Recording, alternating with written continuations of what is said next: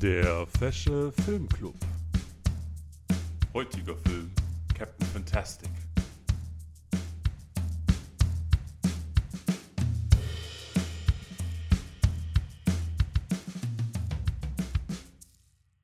Moin allerseits und herzlich willkommen beim Fashion Film Club. Wir sitzen heute mal zu einer, ja, ist schon eine andere äh, Aufna- Aufnahmezeit sonst, oder? Wir haben es diesmal Montag vor um neun. Also immer noch am Abend, denn früh würde ja keiner von uns Ja. sich auch noch irgendwie raustrauen. Und, und ich bin müder als sonst. Und du bist müder als sonst. Adrian, was ist los?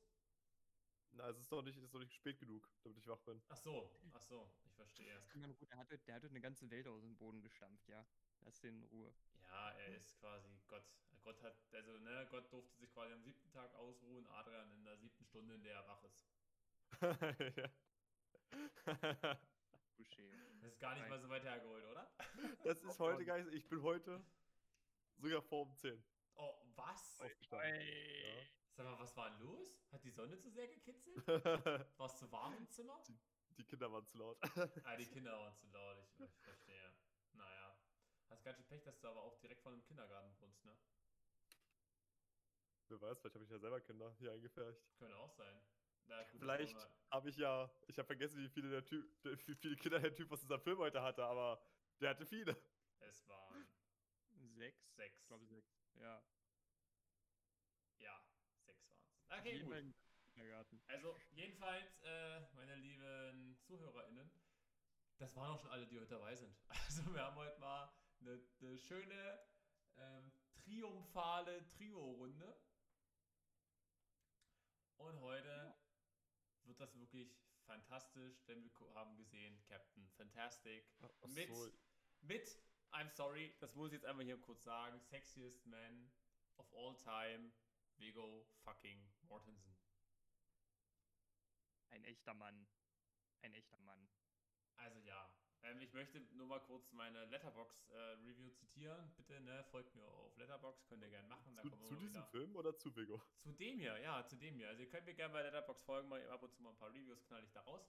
Und meine Review beginnt, glaube ich, mit den Worten, ich wünschte, ich könnte so altern wie Viggo Mortensen.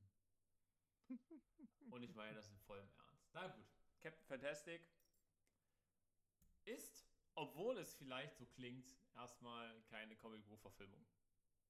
Ja. Überhaupt. Es, es, ist, es ist so ziemlich das, was am weitesten entfernt ist von einer Comicbuch-Verfilmung, äh, wie Ein man es sich Original? vorstellen kann. Was? Unoriginal? Ein, ein, ein Original. Achso, ein Original, ja. Also, ne, weil ne, das geht ja von einer Adoption, ist es ja, wenn es keine Adoption ist. Das stimmt. Ja, so ungefähr. Und vor allem ist Captain Fantastic so ungefähr das Gegenteil von Captain America, denn wir lobpreisen hier nicht mal die amerikanischen Values und Traditionen. Nein, wir knallen aber voll in den Sozialismus rein. Debatable. Aber äh, Fakt ist, wir kriegen auf jeden Fall ziemlich viele Alternativen dazu präsentiert. Das stimmt. Wir kriegen eine. Menge präsentiert. Na gut, okay. Ähm, Okay, der war gut. Der, das war gutes Setup. Das, äh, merkt euch diesen Satz, liebe ZuhörerInnen, ne? Das ist Setup. Das ist Setup. Guti, das ist ein Setup. Aber an sich gehen wir erstmal mit der Prämisse rein. Und zwar, um den Plot mal ganz kurz zusammenzufassen, ist die Grundlage und der Start des Films ähm, die folgende, dass der Viggo Mortensen, wie heißt sein Cha- Charakter im Film? Ben Cash. Ben Cash? Ja. Okay, okay. das Okay. wusste keiner. Ups. Okay, wir nehmen Viggo, wir nehmen Viggo. Ähm, er, er, er, er lebt mit seiner Familie im Wald. Und sind quasi, wie nennt man Selbstversorger? Ja, Genau, ja. Selbstversorger und lebt das volle Selbstversorgerleben. Und nicht nur das, ne, seine Familie besteht quasi aus ihm, ehemals seiner Frau, diese ist allerdings im Krankenhaus aufgrund von, ja, ist es Schizophrenie oder was war es bei ihr? Sie hatten gesagt, äh, es ist, ähm, es war eine bipolare Störung. Okay, eine bipolare Störung, okay. Also es war auf jeden Fall was Psychisches. Ja. Und seinen sechs Kindern. Ja. Genau. Und ja, sie leben im Wald und leben das Leben halt richtig, richtig krass. Die Kinder werden auch von ihren Eltern unterrichtet. So, Manik, und was heißt denn in dem Fall unterrichtet? Hier Ähm, darfst du jetzt mal reinhalten. unterrichtet, heißt hierbei zum einen, dass die Kinder in meinen Augen ähm, in manchen Punkten relativ anti-autoritär aufwachsen. Das heißt, die dürfen eigentlich so ziemlich in den jungen Jahren noch ausprobieren, was sie wollen, aber wenn Vigo sagt, es ist Training, dann ist Training. Und Training bedeutet, dass sie zum anderen unterrichtet werden, wo müssten sie denn im Messerkampf mit dem Messer wohin stechen, um ihren Gegner direkt auszunocken.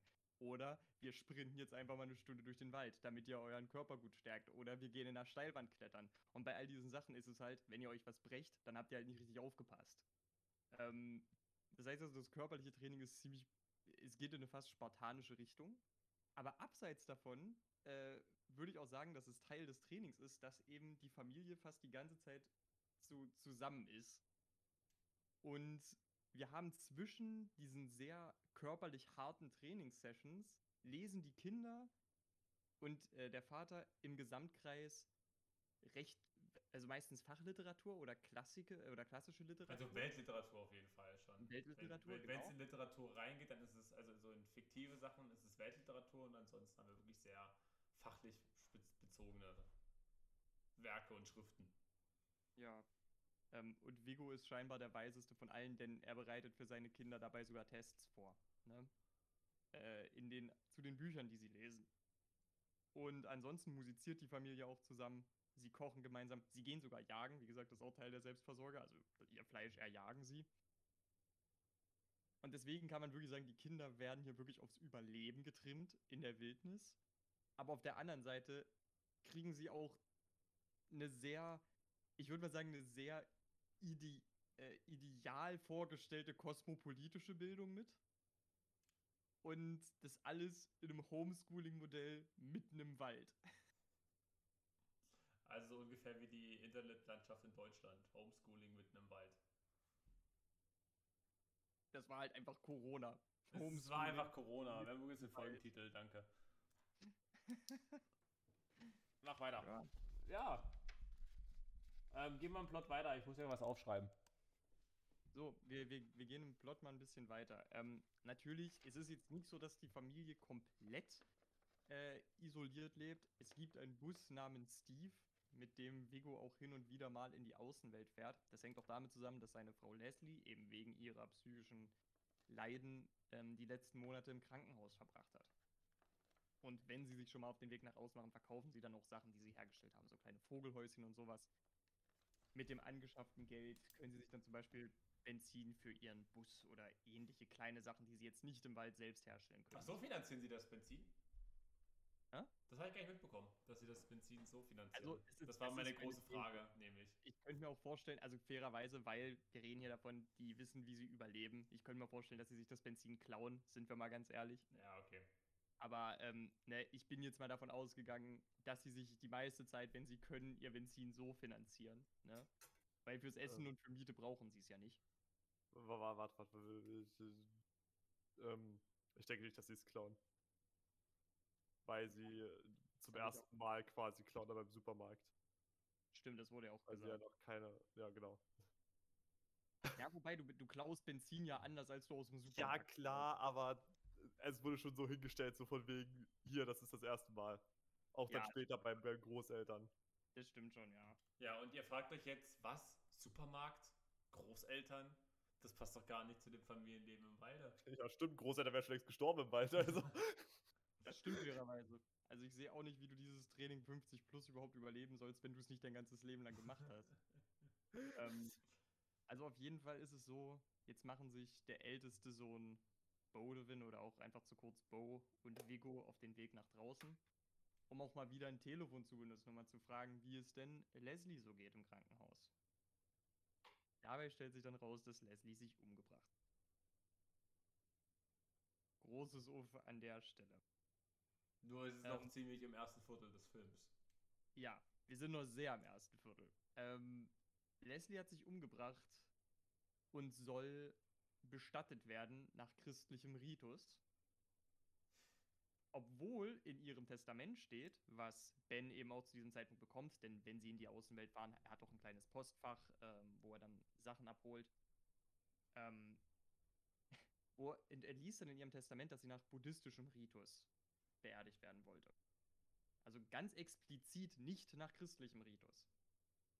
Und dementsprechend versucht er noch am Telefon den Vater von Leslie davon zu überzeugen, dass sie doch bitte nicht im christlichen Ritus beerdigt werden soll.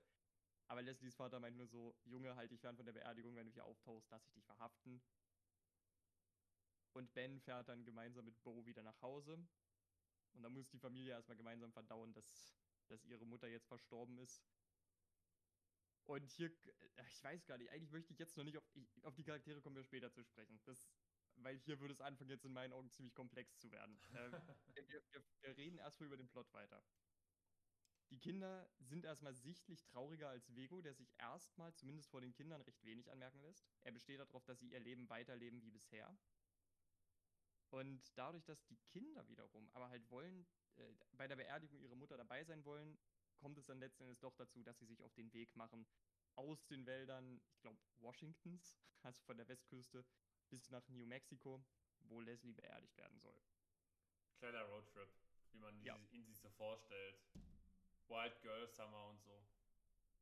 Genau. Wir haben einen Roadtrip, in dessen Verlauf man dann, äh, wir dann zum Beispiel eine Polizeipatrouille abschütteln, in dem der Polizist reinkommt und die Kinder eine, äh, einst- einen einstudierten, ultraorthodoxen, katholischen oder evangelischen äh, Haushalt Also einen orthodoxen glaube ich nicht. Nein, also ich meine orthodox im Sinne von strenggläubig, nicht im Sinne von orthodox orthodox. Gut. ähm, okay, dann sagen wir einfach strenggläubig oder, oder ultrakonservativ. ja, Sie ähm, verscheuchen den Polizisten damit, äh, weil sie ein bisschen was zu essen brauchen. Denken sie anfangs drüber nach, ein Schaf auf einer Weide zu erschießen. Aber das, das äh, wollen die Kinder dann nicht machen. Deswegen gehen sie in den Supermarkt was klauen, was auch mit einer kleinen Schauspieleinlage verbunden ist, weil Vigo einen Herzinfarkt bekommt. Einen Herzinfarkt in Anführungszeichen. an, an der Stelle äh, gute Besserung an äh, Christian Eriksen. Danke. An Christian Eriksen.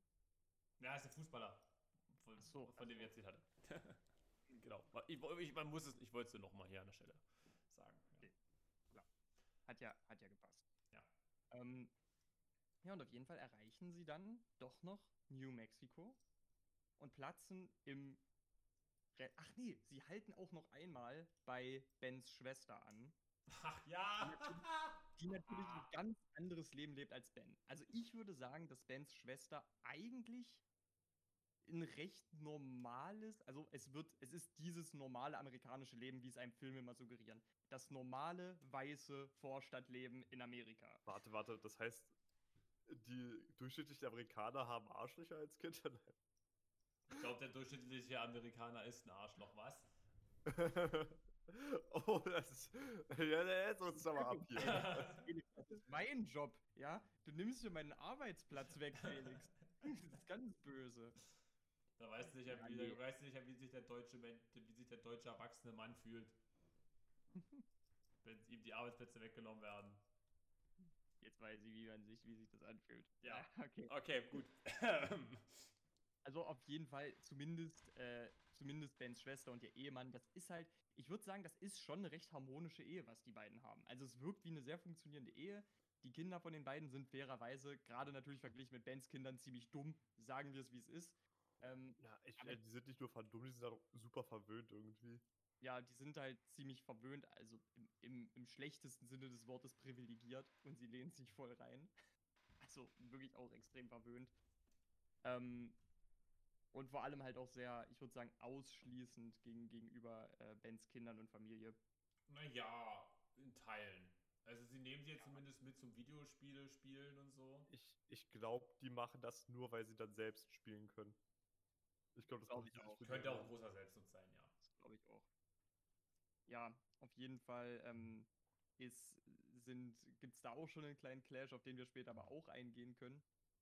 Ja, und über diese paar Zwischenstationen finden wir uns dann in New Mexico ein, wo Bens Familie dann im komplett bunten Outfit die Trauerfeier in der Kirche crasht, äh, an der Ben dann anfängt, das Testament zu verlesen. Dann eben auch Dinge drinstehen, wie, dass die Trauerfeier eine Feier von Musik, Tanz und Freude sein sollte, dass Leslie eingeäschert werden wollte, um dann an einem häufig frequentierten Ort in der Toilette runtergespült zu werden. ähm, und ja, das ist natürlich eine Sache, die Leslies Vater nicht passt. Der hat ja auf eine christliche Beerdigung bestanden und ähm, Demnach lässt er Ben dann wirklich von den Sicherheitskräften aus der Kirche schmeißen. Und als Ben dann wirklich, als sie den Sarg aus der Kirche tragen, wirklich komplett die Sicherung durchbrennt und er mit dem Bus mitfahren möchte zur Beerdigung, halten ihn die Kinder noch ein letztes Mal zurück mit dem Argument, wir wollen dich nicht auch noch verlieren. So wird Leslie also zu Grabe getragen, ohne dass die Familie dabei ist. Und bei einem kurzen Zwischenstopp, der danach auf einem Campingplatz stattfindet, ähm, ja, entscheidet sich dann eines von, von Bens Kindern Zuflucht bei Leslies Eltern zu suchen, also bei seinen Großeltern, die sehr, ein sehr großes Anwesen in New Mexico haben und ein sehr gutes Leben leben. An der Stelle bitte wieder mal reichen hast. Ja. Das ist sehr. Äh, wir reden später über die Charaktere. Das sind unsere So, und ähm, Ich auf sag, dir, jeden das, Fall- ich sag dir, das kommt in der zweiten Staffel. Kommt ein Einspieler. Und dann kommt dann Reichenhass. Reichenhass. Mm. Vielleicht sollten wir nochmal für alle ZuhörerInnen anmerken, ähm, es, es ist schon größtenteils ironisch gemeint. Sollte man vielleicht anmerken. Ja, bewusst größtenteils. Ja. ähm, so. Ansonsten ähm, wollen dann eben die anderen fünf Kinder und Ben gemeinsam den, äh, ihr- ihren, ihren siebten Gefolgsmann aus den Klauen der Großeltern befreien. Geht aber gründlich schief. Die Tochter, die die Befreiungsaktion Gründlich, leiten ja, auf jeden Fall. fällt vom Dach. Wäre beinahe querschnittsgelähmt aufgrund ihrer äh, Verletzungen, ist aber noch gut davongekommen. Äh, und das gibt Ben dann so den letzten Kick, dass er wirklich sagt, ich handle hier so verantwortungslos. Es ist vielleicht auch der Wunsch meiner Kinder, ich sollte sie hier in New Mexico lassen. Ja, da kommt aber der Twist. Äh, die Kinder Er sich vergiss dann- nicht, warte, warte kurz, bevor der Twist erzählt wird. Danach rasiert er sich erstmal. Und, dann, und, bei, und wenn, sobald sich Vigo rasiert, merkt man noch so, Alter, Digga. Holy shit. Wie kannst du so gut altern? Ihr müsst euch wirklich vorstellen, Leute. Der sieht halt wirklich noch genau aus, wie als er Aragorn gespielt hat. Also, haargenau. Das ist wie ein Aragorn mit blonden Haaren und ohne Bart. Und das ist 16 Jahre später. ja, Ja, aber guck mal, Aragorn war damals ja auch schon 80, über 80, ne? Also. wahrscheinlich ist Vigo selber schon einfach hund Ja. äh, 120 Jahre alt und hat einfach sein, äh, sein Geburtsdatum auf dem Pass gefälscht, weil sonst die Behörden suspicious werden. Vi- Vigo ist halt einfach ein Dude da, der kann halt einfach, äh, der lebt halt einfach dreimal so lange wie ein normaler Mensch. Warte, wann, hat, wann ist der Film gedreht worden? 2016, ne? Ja. Er war damals fucking 57.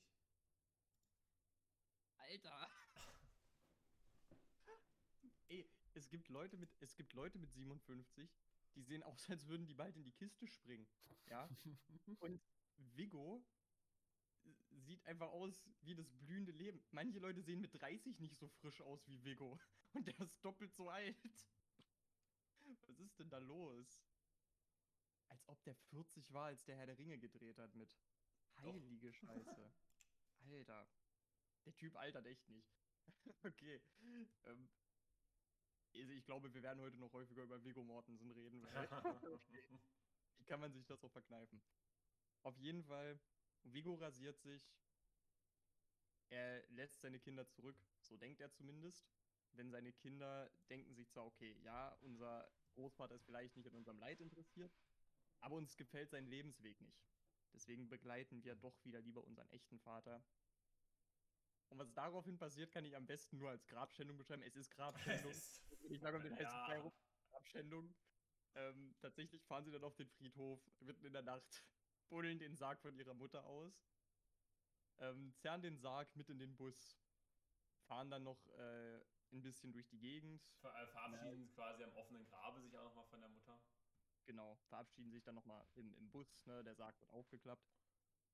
Ja, um dann die Mutter ihren Wünschen entsprechend ähm, zu verbrennen, während sie um sie herumstehen und äh, von Guns N' Roses Sweet Child O' Mine performen.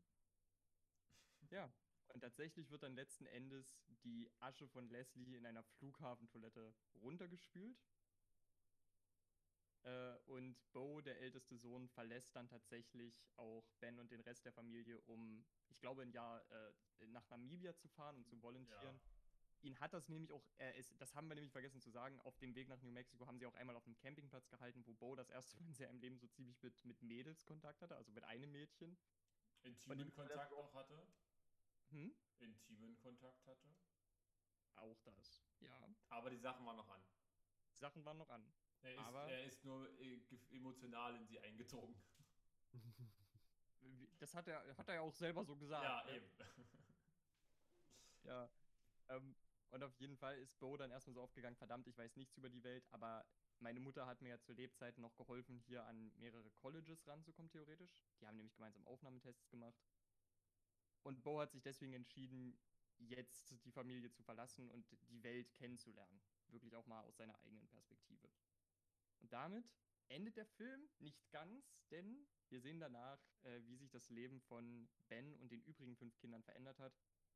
Ich würde sagen, um es mit den Worten von Hannah Montana zu sagen, am Ende des Films ist es so ein bisschen Best of Both Worlds. Denn sie leben immer noch als Selbstversorger. Äh, sie leben immer noch in einem sehr selbstgemachten und selbst anpackenden Haushalt. Aber die Kinder gehen jetzt zum Beispiel alle zur Schule und haben deswegen viel mehr Interaktion mit der äußeren Welt. Und damit endet der Film so ziemlich. Ähm, mit einem harmonischen, aber immer noch nicht hundertprozentig klischee-amerikanischen Bild. ja. So, der Plot hat jetzt schon eine ganz schön lange Zeit in Anspruch genommen. Aber ich finde, das ist erstmal als Grundlage ganz gut für den Film, weil das ist jetzt wieder so, ein, so eine Sache. Da geht es halt um die Charaktere. Ja, absolut. Es geht halt um die Figuren und um die Sachen, die halt dargestellt werden. Und zentral in der Sache ist natürlich dieser alternative Lebensstil und dann wie halt dieser in der Entwicklung der Kinder oder von jungen Menschen, wie sich das denn ja ausschlägt, könnte man sagen, wenn man dies dann auf eine auf die Welt loslässt. Also im Grunde diesen, diesen Unterschied und diesen Konflikt zwischen einer idealistischen Vorstellung, die schon Richtung, was ist es genau, Manik, äh, ist es Sozialismus oder was wäre der passendste Begriff? Ich bin ganz ehrlich, äh, einfach nur aufgrund dessen, wie sie miteinander umgehen, ich würde schon eher sagen, dass das einfach nur, das ist schon irgendwie eher am Kommunismus dran, wenn du mich fragst. Okay. Weil das, das wirkt einfach nur so ein bisschen wie das, wie das Ideal von wegen, okay, es sind, es sind alle gebildet, jeder sollte hier das Beste erreichen, was er kann. Und ne, das, da muss ich dazu sagen, ne, es ist die, wir reden hier jetzt von Idealvorstellungen. Wir reden jetzt nicht von der wahren Welt, ne?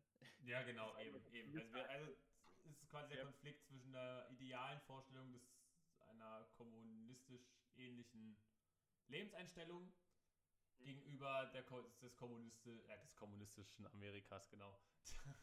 des kapitalistischen Amerikas. Und ich muss auch tatsächlich sagen, ich finde, dass der, der eigentliche Konflikt des Films noch viel breiter geht, als nur über die Linien von Kapitalismus versus kommunistischem Ja, das, das, das würde ich auch sagen. Das ist aber so die Grundprämisse. es dass, ist du, erstmal dass du eben diese Familie dann dazu zwingst, ne, in Anführungszeichen, in die Welt hinauszufahren und den Wald zu verlassen.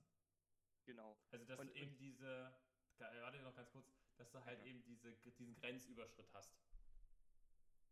Ähm, und, und da muss ich auch, das ist halt genau wie du sagst, ne? was passiert, wenn du halt wirklich eine Familie, die sich bewusst dazu entschieden hat, die Ideale dieser Gesellschaft zurückzuweisen, in ihrer Gänze.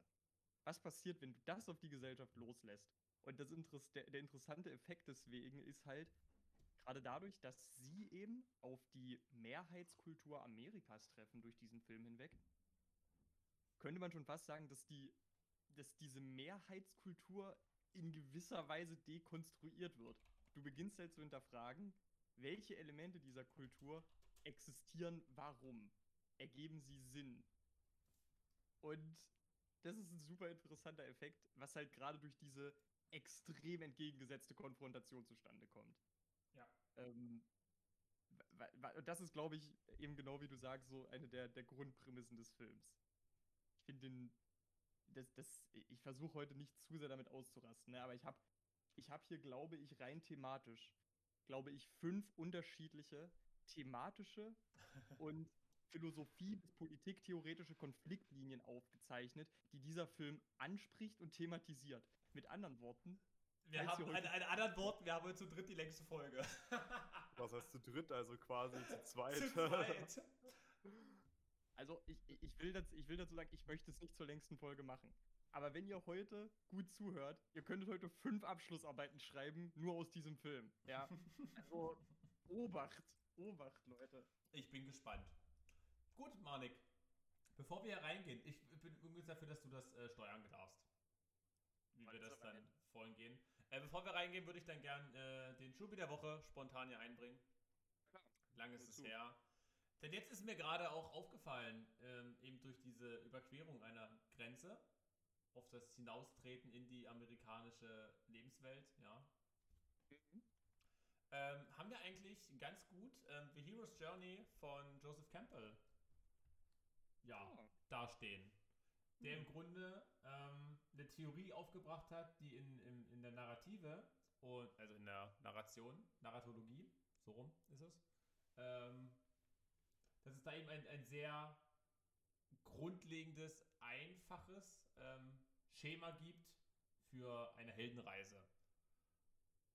Und in dieser unterscheidet man in zwei Welten, eben der bekannten Welt und der unbekannten Welt. Wobei der Großteil des Ganzen so ungefähr, naja, 70, 80 Prozent schon in der unbekannten Welt spielen. Ja, und das ist ja, wenn wir es jetzt hier eben auf, diesen, auf den Film legen, ja, sehr gut passend, würde ich mal bezeichnen. Da ja im Grunde keines dieser Kinder auch nur irgendwie Bezugspunkte oder, an, oder ja, Haltepunkte an die, ähm, ja, an, die, an, das, an den realen, an, der, an das reale Amerika, Amerika hat. Das, das wollte ich nämlich auch gerade sagen. Weil, ne, wir beschreiben ja mit der Hero's Journey eigentlich die Reise des Protagonisten oder der Protagonistin. Und das kann ja in diesem Fall jetzt nicht Vigo sein. Weil Vigo kennt die äußere Welt. Und er hat sich, ja, er, er hat sich ja dazu entschlossen, Genau. dieser den Rücken genau. zu.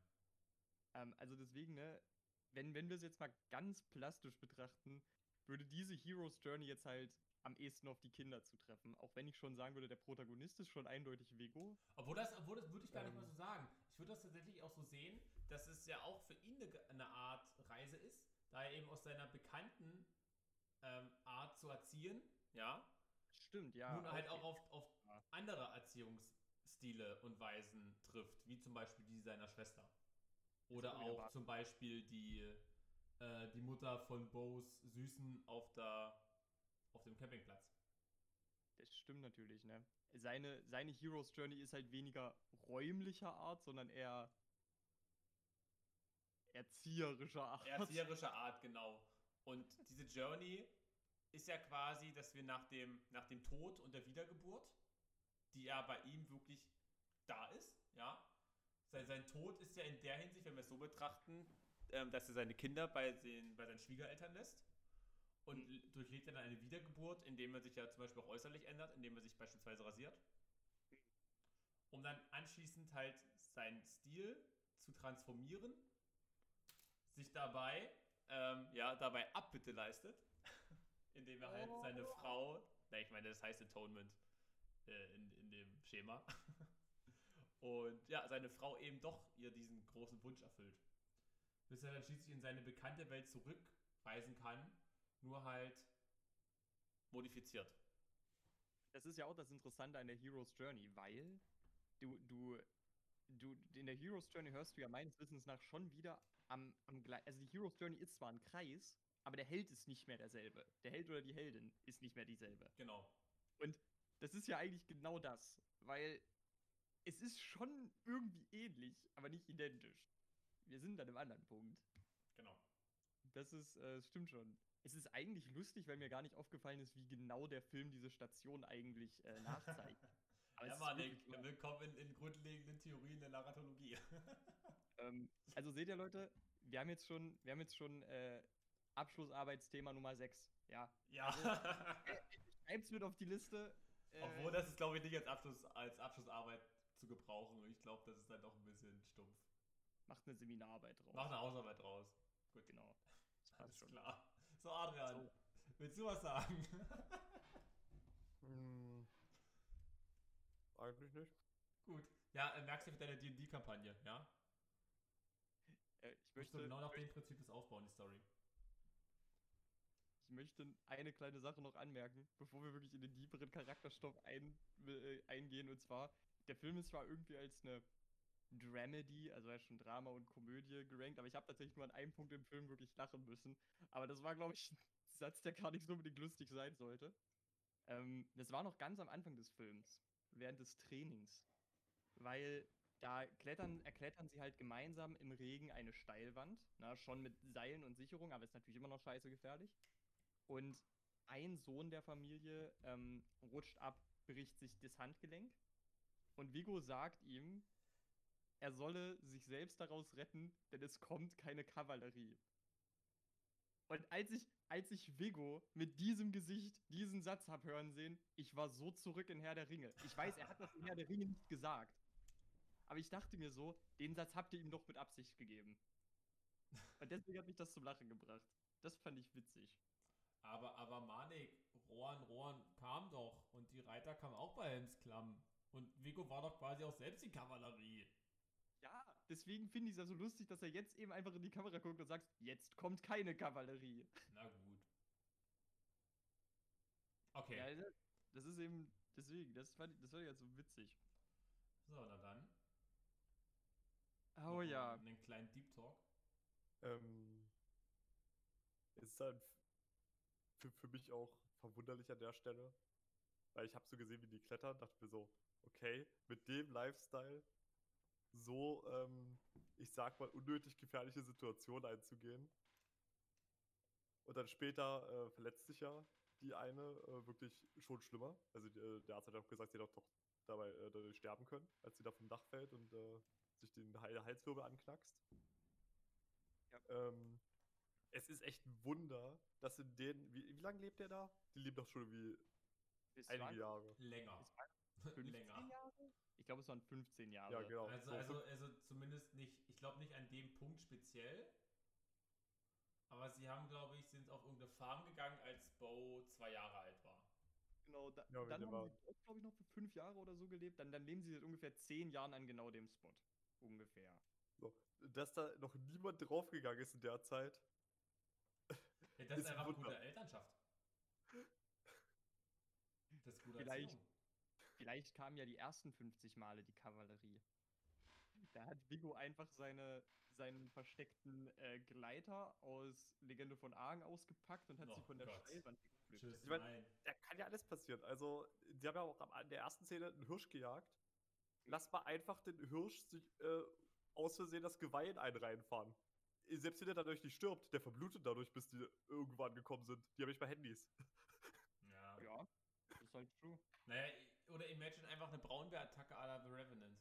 Ja, ja. Ja gut, ich glaube, Braunbären greifen jetzt nicht Menschengruppen an mit irgendwie acht Leuten oder so. also ja, sie, ja, okay. Aber es gibt ja trotzdem auch, würde, würde ich zumindest behaupten, ja doch schon Vorfälle, dass Braunbären in so ein Camp schon reingelaufen sind.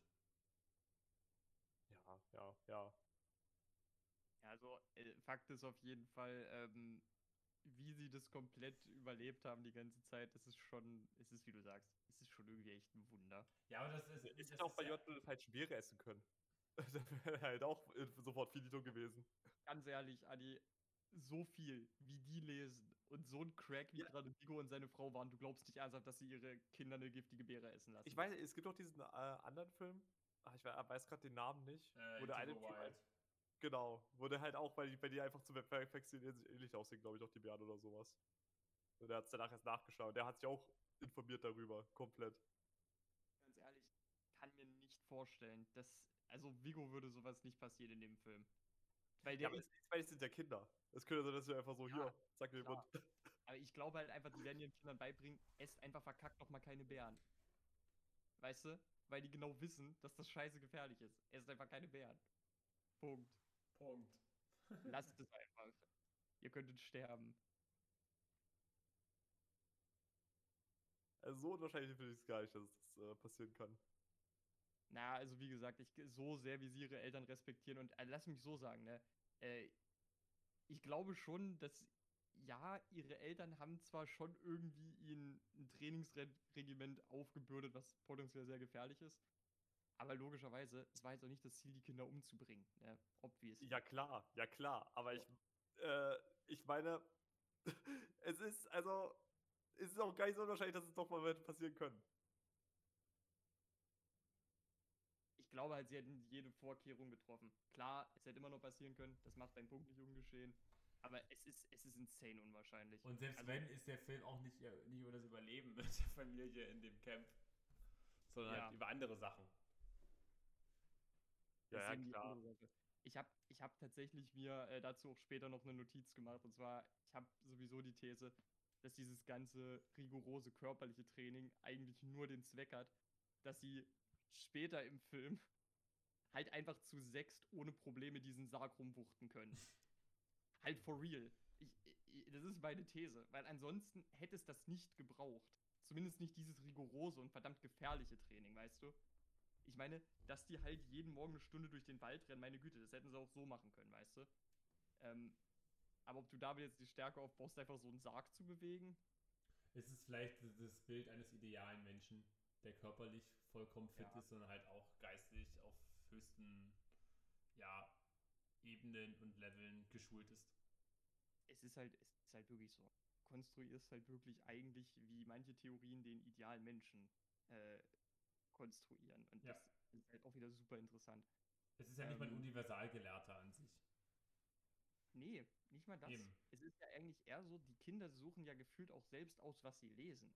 Ne? Also es ist ja. Ja. nicht so, als würden sie jetzt einen festen Lehrplan vorgeschrieben bekommen. Es ist eher so, sie suchen sich aus, was sie gerade interessiert.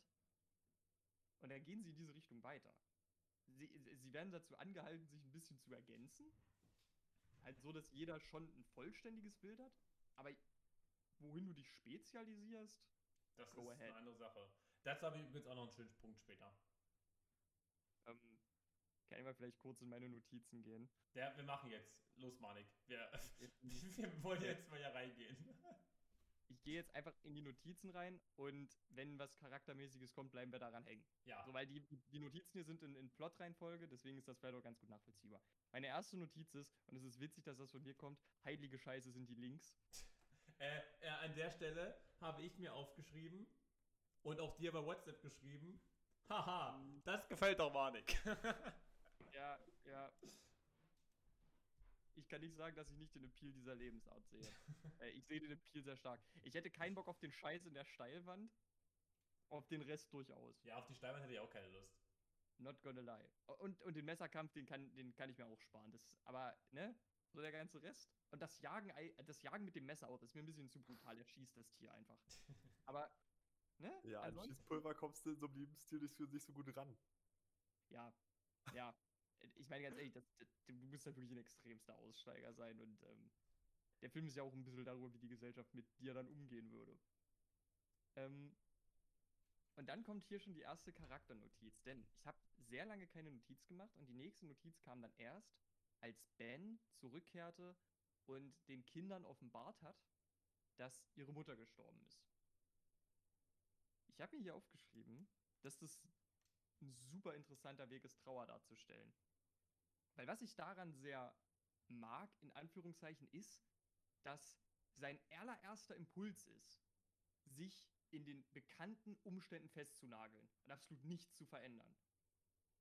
Und das finde ich ist ein super interessanter Aspekt, weil das ist in der echten Welt durchaus eine verbreitete Art und Weise, wie, wie Menschen auch im ersten Moment versuchen, mit Trauer umzugehen. Sie beißen sich umso verbissener in ihrem Alltag fest, um irgendeine Konstanz herzustellen.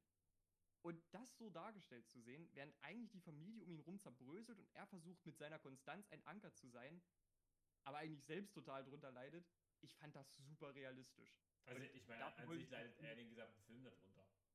Ja, eigentlich schon, ne? Aber in dieser Szene hat er halt den, hat er halt den, den Fels in der Brandung gemimt.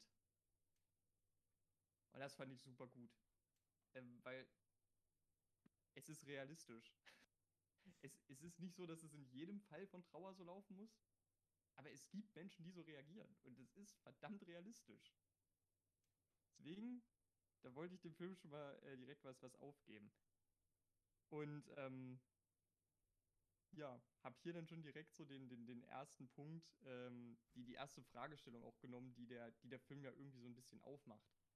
Ähm, und zwar dieser Aspekt, der Mensch als Gewohnheitstier. Weil es, es ist, wird hier ja schon de deutlich so geframed, dass das Verlassen dieser Umstände für Vego zumindest jetzt den emotionalen Stress noch, zumindest aus seiner Wahrnehmung, durchaus verschlimmern würde. Und dann eben so die Frage, der Mensch als Gewöhnungstier, wie angewiesen ist der Mensch auf Routine, um in irgendeiner Weise mit Emotionen und so weiter umzugehen? Fand ich schon, das, das war eine Das ist ja gerade auch eine Sache, die ja sehr in, im Zusammenhang mit der, mit der äh, Corona-Pandemie ja auch Ja, enorm, total. enorm Realitätsbezug hat. Im Prinzip werden wir, im Prinzip äh, verhalten wir uns alle wie die Familie von Ben, äh, von Vego, pardon. Ich habe übrigens auch in meinen Notizen immer nur Vego geschrieben. Ja, ich auch. Wir, Im Prinzip wurden wir während Corona alle zu Vego, nur ohne die Bücher und ohne das brutale Training. Und eigentlich auch ohne die anderen Menschen rundherum. Aber ansonsten genauso. ähm, ja. Hier den Kommentar mit, es kommt keine Kavallerie. Habe ich schon gesagt. Habe ich schon gesagt. Ähm, und meine nächste Notiz kommt dann zu dem Zeitpunkt, als sie sich entscheiden, mit dem Bus loszufahren Richtung New Mexico. Wo man auch ganz klar sagen muss, Vigo war am Anfang vehement dagegen. Ja. Er wollte anfangs die Wünsche von Jack, also so heißt Leslies Vater, der sie eben christlich bestatten lassen wollte, er wollte anfangs die Wünsche von Jack respektieren, eher weil er dachte, er müsste sie respektieren, weil Bist, glaub, du, er bist du der Meinung, dass er genau, dass das seine Intention war? Ich fand vielmehr, dass seine Intention war, vor allem die Angst, seine Kinder zu verlieren. Ja, na, ja, das wäre die Konsequenz daraus, wenn er festgenommen worden wäre. Ne? Also, Eben. klar, aber das, das ist wahrscheinlich die größere Angst als die Festnahme, also stimmt das schon. Ja, es ist eigentlich seine Angst. Nicht unbedingt die Festnahme, aber die Folgen der Festnahme. Ja. So. Ähm, und es gibt dann eben wirklich diesen Moment, sie sitzen gemeinsam im Bus und Vigo sitzt wirklich einfach da und sagt, ach scheiß drauf, klackt, die, äh, schiebt eine Kassette rein, wir kriegen einen Needle Drop. Nee, kriegen wir eigentlich, nicht, es ist glaube ich Nee. Score, was gespielt wird. Äh, Ich weiß es Aber ich- nicht. Aber wir kriegen auf jeden Fall Musik und eine Busmontage. So, wir kriegen erstmal eine Busmontage. Ähm, und hier muss ich echt sagen, ich bin super froh, dass es einen kleinen Dialog innerhalb dieser Montage gab, in dem sie sich ein bisschen über äh, Konsumgesellschaft auslassen. Sonst wäre mir diese Montage viel zu trocken gewesen. Aber diese Ja. Werbe, in Anführungszeichen Werbeunterbrechung, wo sie über die Konsum, wo sie sich über Konsumgesellschaft lustig machen. Sie fahren da nämlich gerade an so einer Art Gewerbegebiet vorbei, halt mit einem Walmart und, äh, und, und mit einem McDonalds. Machen sich darüber ein bisschen lustig. Das, das hat es irgendwie echt gerettet, sonst wäre diese Montage. Das hat, so Karate-Kid-Flashbacks hervorgerufen. Ah ja, okay. Ähm, falls, du- falls du äh, den, den, den, die Kurzunterhaltung über das, den Roman Lolita führen möchtest, den würde ich gern später einbringen. So, ja, stimmt. Das kommt nämlich, das kommt glaube ich auch in der. Das kommt auch in der, in der, in der Phase, ja. Deswegen, das Ja. würde ich gerne äh, zum Abschluss von Vigos Charakter machen. Genau. Denn äh, eine von, von, von äh, Vigos Töchtern liest auf der Bu äh, Busfahrt auch Lolita und soll dann mal spontane kurze Analyse dazu vortragen. Übrigens, ähm, das würde ich auch an der Stelle noch erwähnen, bevor das vielleicht untergeht. Oder willst du später nochmal zum Erziehungsstil was sagen? Eigentlich passt das jetzt sehr gut. Okay, dann passt es jetzt sehr gut. Ähm, und zwar ist eine brillante Sache, die auch pädagogisch fundiert ist. Ne? Also ich bin ja, ich studiere Lehramt, ja. Also ich kriege auch so ein paar Sachen mit. Ne? Trotz allem Lernstudium, man kriegt lernt doch ein bisschen Pädagogik, auch wenn das einem nicht so vorkommt. und gerade auch aus, aus didaktischer Hinsicht ist es einfach unfassbar toll, dass Vego mit seinen Kindern immer in Operatoren redet. Das heißt immer, erklär deine Meinung, wir diskutieren über diesen Sachverhalt, vielleicht kannst du uns davon überzeugen. Das ist einfach super schön. Es kommen keine äh, W-Fragen, es kommen wirklich knallharte Operatoren. Und das ist mir wirklich durch den gesamten Film aufgefallen. Ähm, und da bin ich einfach studiengezeichnet an der Stelle. Das ist eigentlich krass, wenn man drüber nachdenkt. Wir wissen nicht, was Ben vor seinem Aussteigerleben gemacht hat. Vielleicht war er ja Lehrer. Ne, wer weiß. Könnte sein. Ähm, Wer weiß. Wir waren es nämlich wirklich nicht. Glaube ich zumindest. Nee, glaube Also ich auch nicht. wir wissen nicht, was er vorher Er wollte einen hat. Roman dann schreiben. Das auf jeden Fall. Er wollte ein Buch schreiben. Stimmt. Das wollte Das er. wird genannt, aber mehr fällt mir jetzt gerade nicht ein. Ihr könnt uns gern berichtigen. Ja, das war mein Take dazu. Wolltest du sogar noch was sagen, Adi? Ich glaube, du hast, hat was angefangen. Hm? Was? Wozu? Hattest du gerade noch angefangen, was zu sagen oder habe ich mir das eingebildet? Nein, nein. Okay, ich höre Stimmen. Sehr schön. Übrigens, an der Stelle erfahren wir auch, dass die Familie oder das Vego seinen Kindern fucking Esperanto beigebracht hat. Ja, stimmt. Dass er die- versteht es. Ja, Dass die Kinder fucking Esperanto flü- flüssig sprechen. Adrian, weißt du, was Esperanto ist? Ich habe absolut keine Ahnung. Okay, dann erklären wir es dir kurz. Und zwar haben wir verschiedene Sprachen auf der Welt, richtig? Ach, warte, stimmt, das ist diese äh, Multikulti-Sprache. Ja, genau. Das ist quasi der Versuch, ähm, eine einheitliche Sprache für die gesamte Menschheit. Also einer von mehreren Versuchen, die äh, eine einheitliche Sprache zu kreieren. Aber hat er nicht gemeint, das ist eine Sprache, die wir hier nicht alle sprechen? ja, ja. Das ja, hat er aber gesagt. zumindest, aber ich meine, zumindest zwei seiner Töchter. Ja, es hat sich gerade gehört, als würde er sie nicht sprechen, weil er ja dann. Hat er nicht eine andere Sprache dann gesprochen? Zu Hat ihm? er, glaube ich, Mandarin Ja, gesprochen? oder ich, ich glaube, er, hat sie- er hat nämlich nicht selber Esperanto gesprochen. ich glaube, selber ich, nicht. ich kann mir vorstellen, dass das eher auf Rücksicht Ich anderen mir- Kinder sei. Na, ich dachte eigentlich, dass, dass wahrscheinlich die beiden sich einfach nur angeeignet haben. Ich meine, es stellt, Sowas steht, wie, sowas wie wenn Kinder halt so eine Geheimsprache entwickeln. Um, das habe ich eben auch so verstanden. Dass Okay. es sich. Also mit anderen Worten, Ben ist in der Lage rauszuhören, dass es Esperanto ist. Aber wir, sonst wir er wissen halt jetzt nicht, ob er es selbst spricht, okay. Genau. Ich finde aber eine Implikation sehr, sehr lustig. Weil er antwortet ja auf Mandarin, äh, Mandarin oder Kantonesisch, also auf jeden Fall in der chinesischen Sprache. Er weiß auf jeden Fall, dass die chinesischen Overlords kommen. Erstens war das. Äh, ich ich frage, also wir wissen ja auch, dass Bo Mao ist es. Vielleicht. Ja, ne? ja, ja. so. Ähm, aber davon mal abgesehen, ähm, das impliziert, dass diese Kinder alle Mandarin oder Kantonesisch können.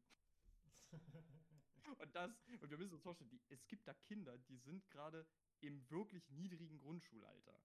Ich glaube, es gibt sogar ein Vorschulkind, wa- was da dabei ist. Ne, es ist das jüngste Kind, ist glaube ich so fünf Jahre alt oder so. Vielleicht erste Klasse. Also es ist jung, es ist jung. Und äh, der Gedanke, dass die Mandarin beherrschen, ist ziemlich insane. ähm, aber ja, ich habe ich hab tatsächlich hier auch mal äh, eingeschrieben, weil, das fand ich sehr interessant, auf die Unterhaltung mit Lolita hin fällt dann natürlich auch die, die Unterhaltung kurz auf Geschlechtsverkehr und so weiter. Und natürlich fragt dann, fragt dann, ich glaube, eins von den jüngeren Kindern, was denn Geschlechtsverkehr sei. Und was ich daran interessant fand, war, dass wir in der Szene nochmal ganz klar gesehen haben, es gibt in dieser Familie keine Tabuthemen. Wenn du fragst, was ist das, dann kriegst du genau die Antwort, was es ist. Und, und zwar ganz rational, ohne Ja. irgendwas anderes. Es wird zum Beispiel auch an einem anderen Punkt im Film ganz rational gesagt, als die Frage aufkommt, wie ist Leslie gestorben, wird auch trotz der Kinder am Tisch einfach gesagt, sie hat sich die Pulsadern aufgeschnitten. Weil es ist, deswegen in dieser Familie gibt es dahingehend keine Tabuthemen, wo man sagt, das sollten jetzt die Kinder nicht hören oder so. Das, das spielt in dieser Familie keine Rolle. Und äh, das ist auch wieder eine Sache, die halt in der, in der Mehrheitsgesellschaft sehr, sehr anders gehandhabt wird. Ich muss aber auch sagen, das wurde hier von der anderen Fraktion, von der amerikanischen Fraktion, echt über, schon fast übertrieben dargestellt. Weil die ja von wegen so waren so, Ja. ah, sie, sie, sie war krank und dann ist sie gestorben oder so. Also, das ist halt hier quasi, also die haben quasi komplett umschifft. Ja, das ist richtig. Das ist schon so, also das war ja schon sehr Das ist extrem. eine, ja, genau, das ist sehr ins Extreme gedacht, auf jeden Fall. Also allgemein fand ich, dass viel von der, von der, ich sag mal, normalen Society sehr ins Extreme gezogen wurden. Über den Ich Verlauf muss- des Films. Äh, Ich muss zumindest sagen, ähm, Also, Äh, sie, sie sind nicht so sehr ins Extreme gegangen, wie sie hätten gehen können. ja klar. Ne? Da, Also, äh, es aber- wäre es aber auch eine so starke comichafte Karikatur gewesen, dass der Ja. ganze Film an sich im, als Ganzes Ja. auch nicht gut funktioniert hätte, glaube ich. Der hätte auch einen anderen Ton gehabt. Dann wäre es vielmehr eine Propaganda für sozialistisch-kommunistisches Leben. Aber Ich, fand da- ich finde das aber lustig, dass sie über den ganzen Film so eine Parallele zwischen ähm, sowohl Ben als auch, äh, ich, wie, wie sagt man, den Durchschnittsamerikaner gibt. mh, Und zwar, alle sind irgendwie extrem festgesetzt auf, ihre, äh, auf ihr persönliches Umfeld. Also die versuchen nicht mal ansatzweise, großteils zumindest der Zeit, äh, zu verstehen, wie der andere lebt mh, und äh, äh, zu verstehen, warum der andere so handelt, wie er handelt. Ich finde nämlich auch Ben verhält sich großteilig unmöglich, obwohl er eigentlich weiß, wie die andere Gesellschaft funktioniert. Ach, Ja. Adrian, so schön. Aber- Aber er verschließt sich halt willentlich dagegen. Und ähm, das fand ich auch äh, ganz interessant. Wie gesagt, zum Gegenende weicht er dann auf. Weil dann gegen Ende sieht er ja, oh, vielleicht haben die ja doch einen Punkt gehabt. Vielleicht ist das, was ich hier mache, doch falsch.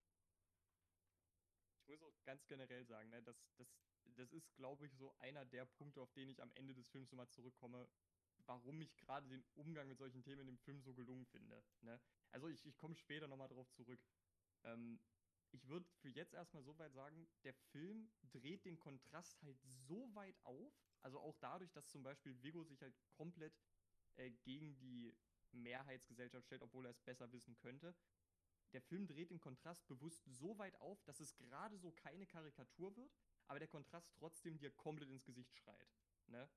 Also er, er steht, er bleibt genau vor der comichaften Linie stehen und geht nicht darüber hinaus. Es ist, es wirkt schon so, dass du dir denkst, okay, diese Familie könnte, diese durchschnittsamerikanische Familie könnte so tatsächlich existieren. Und es wäre keine komplette Karikatur. Es ist schon am extremeren Ende, aber nicht das komplette Extrem. So habe ich das zumindest wahrgenommen. Ja. Ähm, ja. Ähm, ja, jetzt, aber- es kommt vielleicht ein kontroverser Punkt. Ich habe mir jetzt aufgeschrieben, weil ich so eine, weil ich so eine Jokes wirklich lustig finde. Ich habe sehr an mich reingekichert. Es gibt einen Punkt, da wird der Bus von der Polizei angehalten, auf dem Speedway. Ja, da kommt der Officer rein. Papiere bitte. Ich, ich habe sie angehalten, weil ihr, weil ihr Rücklicht nicht geht. Guckt sich um. Oh, schicker Bus.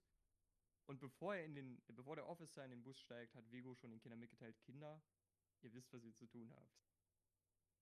Die Kinder stehen alle Kerzen gerade im Zuge. Officer geht rein und mit einmal fängt der äh, größ, äh, das, das größte Kind an, ich glaube, mit einem äh, ein, ein Bibelvers zu rezitieren und fragt dann seinen Vater, ob er denn weitermachen dürfte. Begründet dann, dass sein Vater sie zu Hause unterrichten würde, deswegen seien sie auch gerade nicht in der Schule. Ähm, dann fangen sie auch noch an, irgendein äh, amerikanisches äh, Kirchenlied zu singen. Also wirklich wie diese, ähm, also wirklich wie diese sehr, sehr strenggläubigen Christen. Und ähm, das irritiert den Officer dann so sehr, dass er den Bus verlässt. Und ich muss echt sagen, ich fand das schon ziemlich lustig. Ich fand das schon ziemlich lustig. Weil, aber ich muss so ganz ehrlich sagen, ich glaube, nee, gerade gerade die christliche Religion hätte irgendwie in ihrer Ideologie, wie, wie sie dort gezeichnet wird, nicht wirklich einen Platz gehabt. Deswegen, ich finde es recht realistisch, dass sie als Familie das in dem Film halt wirklich einfach nur im Prinzip wie eine Waffe benutzen, um den Polizisten loszuwerden. Ich, meine, war da vor nicht irgendwie ähm, eine Szene, wo sie gesagt haben, hier, warum sind alle so fett?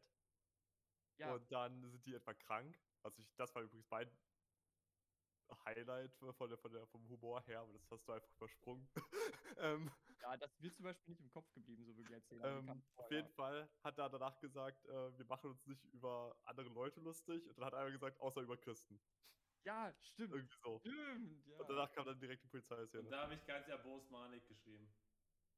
Ob- ja. Es muss halt wirklich, also bei der Polizeiszene, ich fand die sehr unangenehm.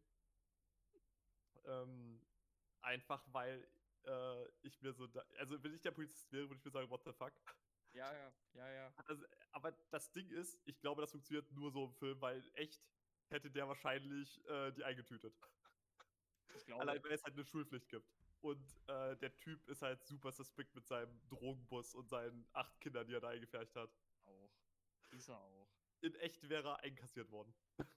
Aber ich glaube, wir, glaub, wir haben schon am Anfang relativ gut established. Also, der Film spielt nicht um Realismus. Alles stimmt. Ich, ich, glaube, ich glaube vor allem auch, dass, der, dass ein Officer, gerade wenn es so äh, suspicious gewesen wäre, niemals so entgegenkommend gewesen wäre, weißt du? Also, ne? Ich meine, klar, der muss ja nicht gleich mit einer gezogenen Waffe in den Zug rennen, so auch nicht, aber ich, ich glaube auch nicht, dass du dann erstmal eincheckst, oh, nicer Bus, ne? Und dich, dich dort erstmal komplett umguckst. Ich glaube, du stehst dann fünf Runde, ja, schönen guten Tag, geben Sie mir mal die Papiere. ich glaube, ich muss Ihren Bus auch mal komplett kontrollieren. Sie wissen schon, dass Schulpflicht ist, oder? Jetzt haben Sie mal besser eine sehr gute Begründung dafür. Sonst äh, lege ich ein Nagelbrett aus und rufe Verstärkung. Lol. Ne? genau. Also- so wäre es halt wahrscheinlich gelaufen. Also ich würde Ne? das, ich würd das einfach zusammenfassen mit NACAB. Ja. Oh, ui. Not all Äh. cops are bas- bastards. Ich habe ich hab auch eine Frage. Und Hm, zwar, er hat einen Führerschein und Zulassungspapiere. Aber der amerikanische Führerschein, habe ich nämlich gerade gegoogelt, verliert nach zehn Jahren die Gültigkeit spätestens. Wie hat er, äh, weil er hat ja die letzten 15 Jahre im Wald gelebt. Also ich denke mal, dass er dafür schon nochmal. Dafür ist schon noch Zeit gewesen. Ja, okay. nehme ich schon an. ich bin nur mal ganz ehrlich. Also, zum Beispiel, der deutsche Führerschein verliert auch irgendwann seine Gültigkeit. Aber wenn du einen Führerschein hast, dann bedeutet das, du gehst dahin, du beantragst einen neuen, solange der noch läuft, und du kriegst einen neuen. Außer du bist Ja, älter als irgendwas und musst mal einen Sehtest machen.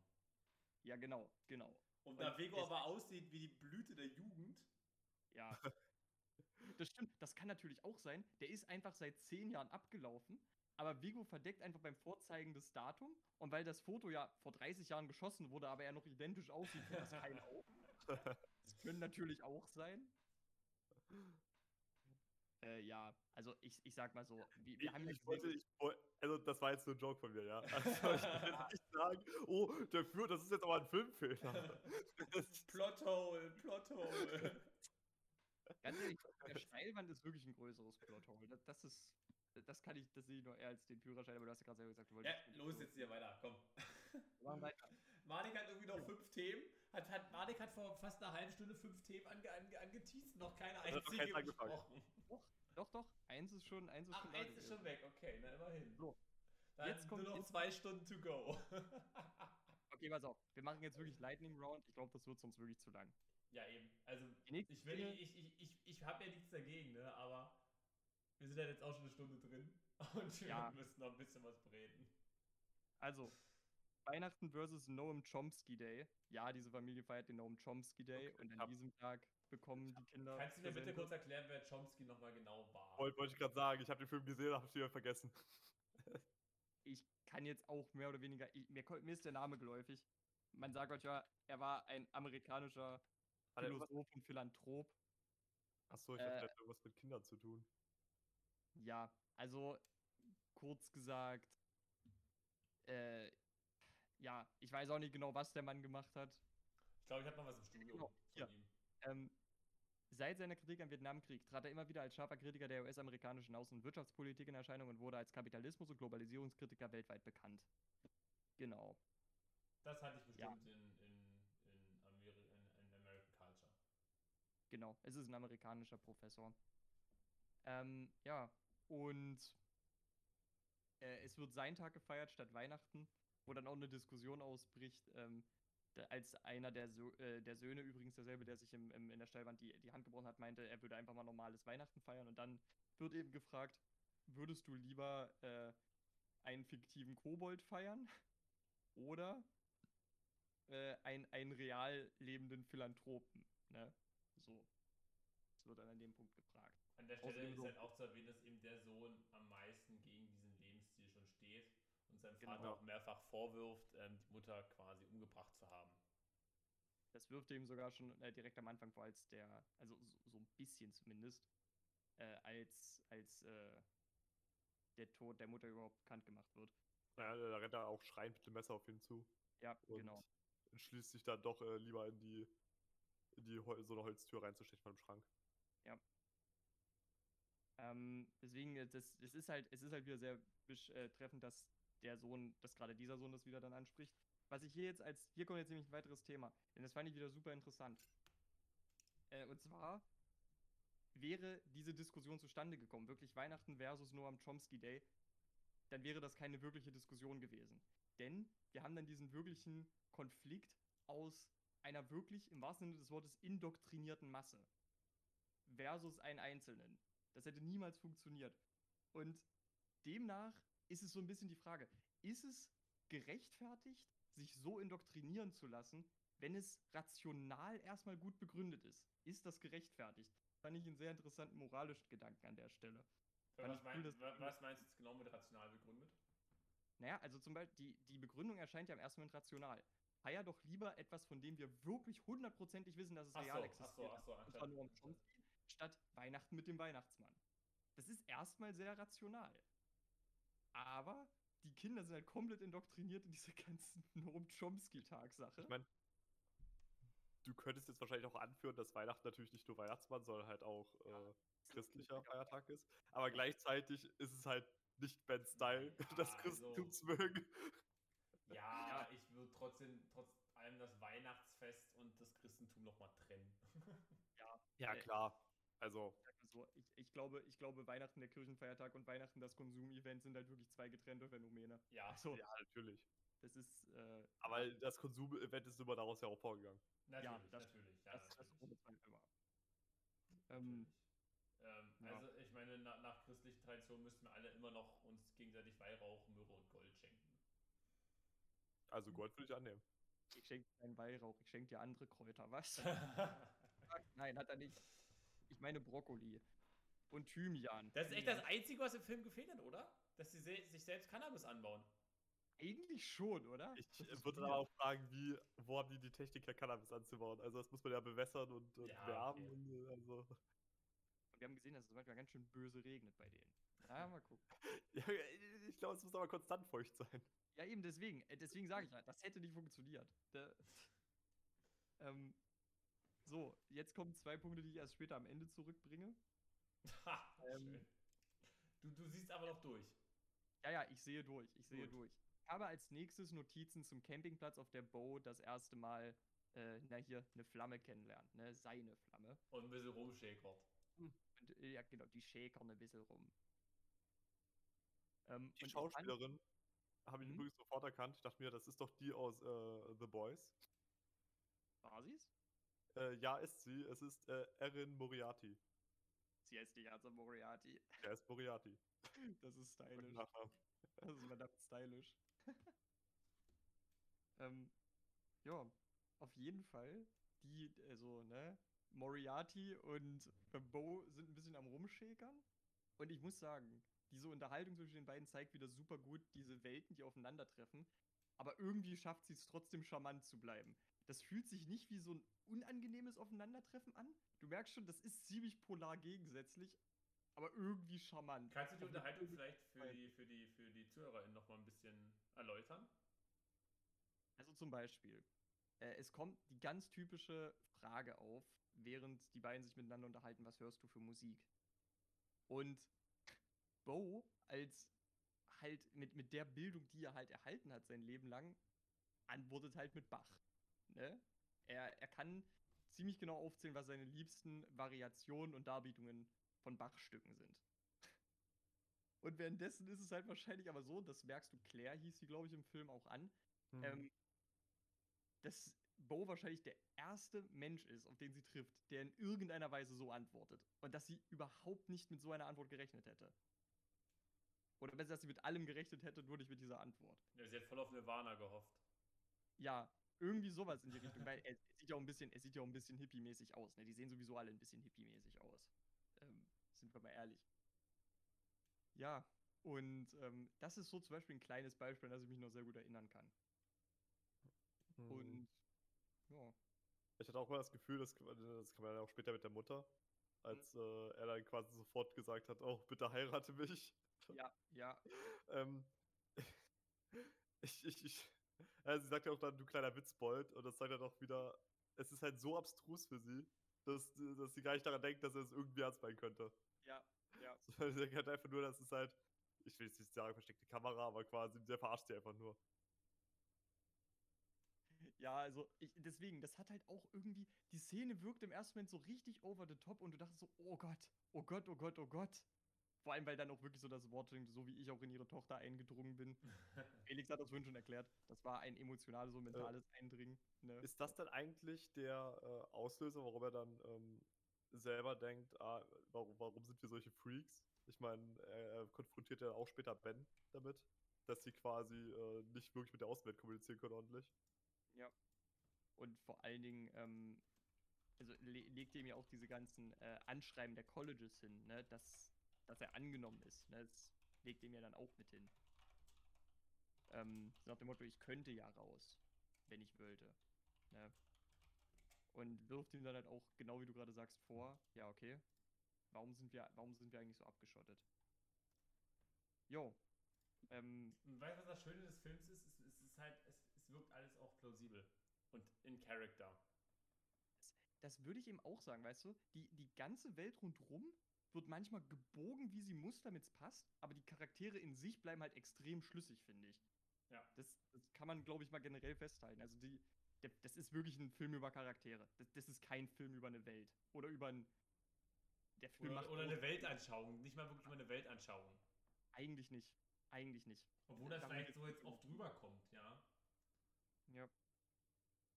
Ähm, ja, um kurz von, von Bows Liebschaften wegzukommen. Ben macht ihm äh, übrigens, oder Vigo, pardon, Vigo macht ihm den Vorwurf dafür, dass, äh, dass er die, den Lebensstil von ihnen verlassen möchte und lieber ins College möchte. Was auch wieder sehr interessant ist, weil ich finde ein sehr interessanter Aspekt, dass man in solchen Szenen halt wirklich mitkriegt, Vigo ist selber komplett verblendet. Deswegen der Film stellt das nur als sehr bedingt gut dar, was er tut. Ne? Das, das ist wirklich eine ziemliche Grauzone. Aber meine nächste Notiz ist wirklich wichtig. Vigo nackt plus ein Punkt. Die ist relevant. Sorry. What the fuck? Warum geht da jetzt ein Ton an? Sorry. Okay, jetzt. Hi. Geht weiter. Ja, äh, wir Hm. sehen Vigo Mortensen Was ist nackt. denn das? Aus! Danke. Leg doch das Handy weg. Ich habe gerade einen Screenshot gemacht. So, jetzt, weiter geht's. Also, wir sehen Vigo Mortensen nackt mit dem Spruch, was guckt ihr so? Es ist nur ein Penis. Jeder Mann hat einen. Ich glaube, ich glaub, das sagen auch die Leute, die beim FKK-Strand stehen und dann, wenn dann irgendwelche äh, angezogenen Vorleute vorbeilaufen und dann irgendwie seltsam gaffen. Ja, es ist so ein Nudisten-Spruch. Ich muss aber auch mal ganz ehrlich sagen, ne, also wenn du, wenn du über den FKK-Strand läufst und dich wunderst, dass Leute nackt rumlaufen, bist du einfach dumm. so, jetzt noch mal. Dann bist du halt wirklich auch nicht die hellste Kerze auf der Torte. Äh, es gibt Leute, die machen das. Das ist, das ist doch so ungefähr so, als würdest du auf, dem, auf den Kinderspielplatz gehen, zu Eltern mit dem Kinderwagen, auf die zeigen und sagen, haha, ihr habt gefickt. Weißt du, das ist doch offensichtlich. What the fuck? Natürlich gibt es FKK-Strand nackte Menschen. so, wow. Ja, es ist, deswegen, es ist ein Nudistenspruch, aber ich meine, ich glaube auch, es ist da auch wieder einfach nur so geframed, weil wir sind in Amerika, die sind ein bisschen prüde. Ja, das äh, ist richtig. Das ist richtig. äh, Also ich glaube, auf jedem deutschen Campingplatz siehst du, siehst du bestimmt jeden Morgen mindestens drei Ü60 äh, ja, Penisse äh, sich in der so Morgensonne. Es gibt Campingplätze, die da durchgreifen. Es gibt Campingplätze, die da durchgreifen, die das dann so, oder die es zumindest dann eben auch so ähnlich wie halt FKK-Bereiche halt abstecken. Ne? Also ich war bisher nur, die Campingplätze hatten die noch nur eine Unterhose an. Aber dann halt in der Dusche, ne? Das ist dann halt, da gibt es dann irgendwie eine öffentliche Dusche und dann ist dann halt so. Ne? Das ist halt. Das glaube ich aber auch. Du siehst halt deutlich mehr Leute, die einfach nur in der allernötigsten Unterwäsche rumrennen. Ja. So, das, das schon eher. So, Und schon sind wir beim FKK gelandet. Nice. so. ähm, deswegen, ich, ich muss sagen, es war auch irgendwie eine Szene, die halt wieder sehr den Konflikt illustriert hat. Ne? Natürlich gebe ich nicht wirklich plus einen Punkt, weil Viggo Mortensen nackt war, aber Viggo Mortensen war nackt. Das, das, muss man, das muss man doch mal wiederholen. Also. Ich will diesen Punkt gemacht haben, ja. So. Okay. Jetzt kommen wir endlich zu dem Punkt. Sie sind endlich in New Mexico. In meinen Notizen zumindest. Sie crashen die Trauerfeier mit ihren bunten Outfits, verlesen, wie gesagt, das Testament. Und ich muss sagen, der ganze Konflikt, der bisher gebrodelt hat, von wegen traditionelle amerikanische Werte versus diesem eigentlich komplett entgegengesetzten Wertekatalog, wird jetzt komplett auf die Spitze getrieben. Also wirklich auf ein Extrem. Und es funktioniert in meinen Augen super gut. Weil irgendwie, auf eine komische Art und Weise, kann ich wirklich beide Seiten verstehen. Und das ist super krass. Also, äh, ja, ich, ich, ich mochte die Szene wirklich sehr gerne. da kommen wir später nochmal hin.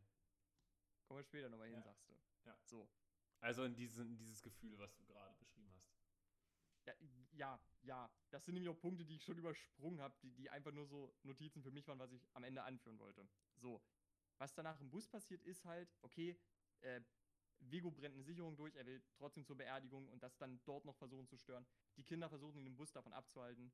Bo fasst ihn an der Schulter und sagt, Ja. wir wollen dich nicht auch noch verlieren. es, zeigt ja nochmal auf, dass er wirklich immer noch am Trauern ist, durchgehend. Und er wirklich nie die Zeit hatte, diese Trauer oder diese, diese Trauerphase für sich zu durchleben, da er ja stets auf seine, für seine Kinder eben Vater spielen musste. Vor allen Dingen, weil, äh, nur mal so nebenbei, wir, wir gehen hier gerade auch irgendwie gefühlt so ein bisschen durch dieses Phasenmodell durch. Erst Denial, weil er will am Alltag festhalten, zumindest oberflächlich, um dann in den Zorn zu gehen. Ne? Das ist, glaube ich, eher so die Zornphase, die er da hat. Es, ist ein bisschen, es erinnert mich nur ein bisschen daran. Das ist bei weitem nicht so präzise wie der True, wie der Woche den wollte. Ähm, ja. Und dann haben wir, nachdem die Familie dann wieder auf einem weiteren Parkplatz nächtigen muss im Bus, ähm, eine Szene zwischen dem rebellischen Sohn und Bo, also dem ältesten Sohn, der seinem Vater gegenüber sehr loyal ist. Das hat sich den Film durchweg gezeigt. Und wir sehen hier wirklich diese zwei Welten komplett auf, aufeinander klatschen, weil der Sohn, der sich da zum Beispiel auch in der Steilwand verletzt hat, der lieber Weihnachten gefeiert hätte, ist sich eben bewusst, das Leben, was sie leben, ist nicht das einzige. Und er möchte zumindest mal über den Tellerrand gucken. Und er versteht nicht, wie Bo so verblendet und indoktriniert sein kann. Und ich war diesem Film für diesen Dialog so in gewisser Weise dankbar, weil ich mir so dachte, okay, es gibt jetzt vielleicht auch Zuschauer, die den Film im Kino vielleicht ein bisschen, dem der Film vielleicht ein bisschen zu schnell ging oder so.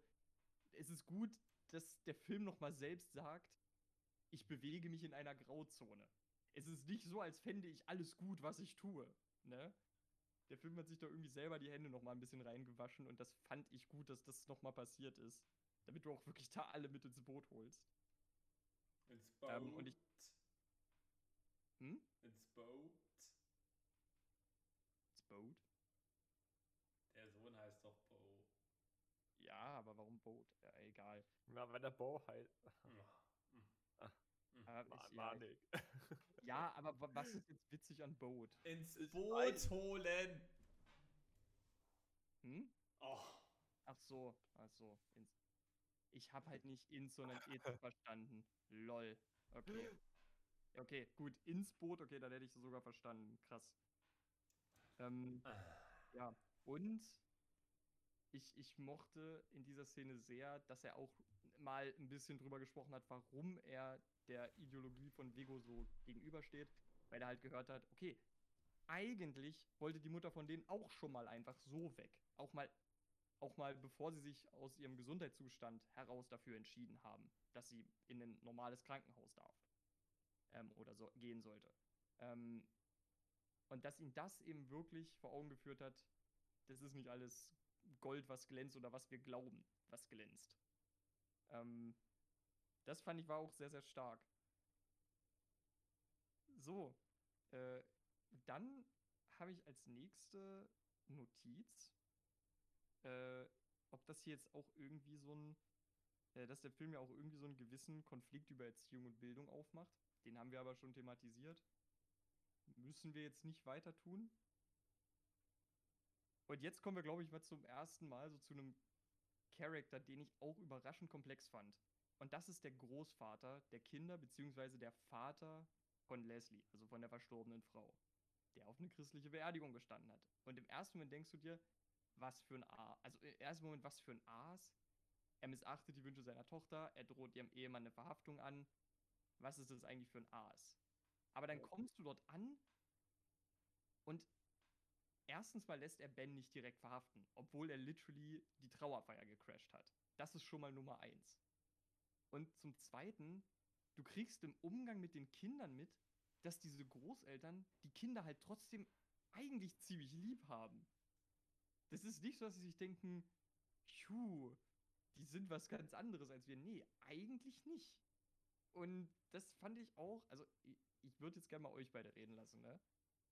Ich muss wirklich sagen, der Großvater war einfach dadurch sehr interessant, weil er hat halt irgendwie auf eine, eigentlich auf eine sehr brutale, aber zumindest vorgebend sanft zu seiende Art und Weise versucht, die Kinder in dieses Leben reinzuzwingen.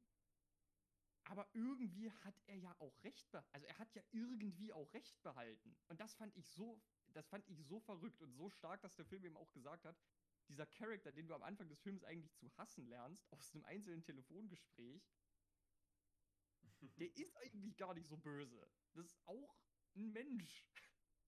Ich würde aber interessieren, was ihr zum Großvater sagt. Wirklich. Das ist genau das, was ich dann später ansprechen wollte. zum Lolita-Stuff. Können wir aber auch jetzt gerne schon machen. Ähm, denn das beschreibt das ganz gut. Hat nämlich auch viel mit Vigos Charakter zu tun. Also, um das mal kurz abzuholen zum Lolita-Stuff. Ähm, Lolita ist ja ein Roman der Amerika des amerikanischen Literaturkanons, in der sich eben ein erwachsener Mann in ein ja, minderjähriges Mädchen verliebt und dann mit diesem halt auch äh, sexuell aktiv wird.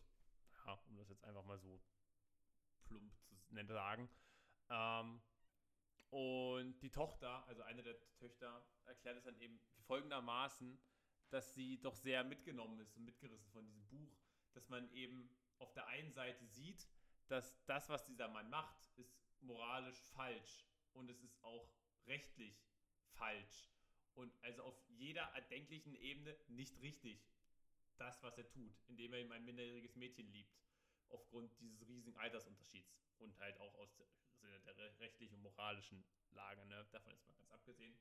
Aber dass man trotz allem durch die Darstellung des Autors ähm, trotz allem mit ihm mitfühlt und halt auch diese Gefühle teilen kann und verstehen kann und das Ganze quasi dadurch ja in ein anderes Licht, in ein besseres Licht gerückt wird. Ich glaube, das ist ganz gut erklärt.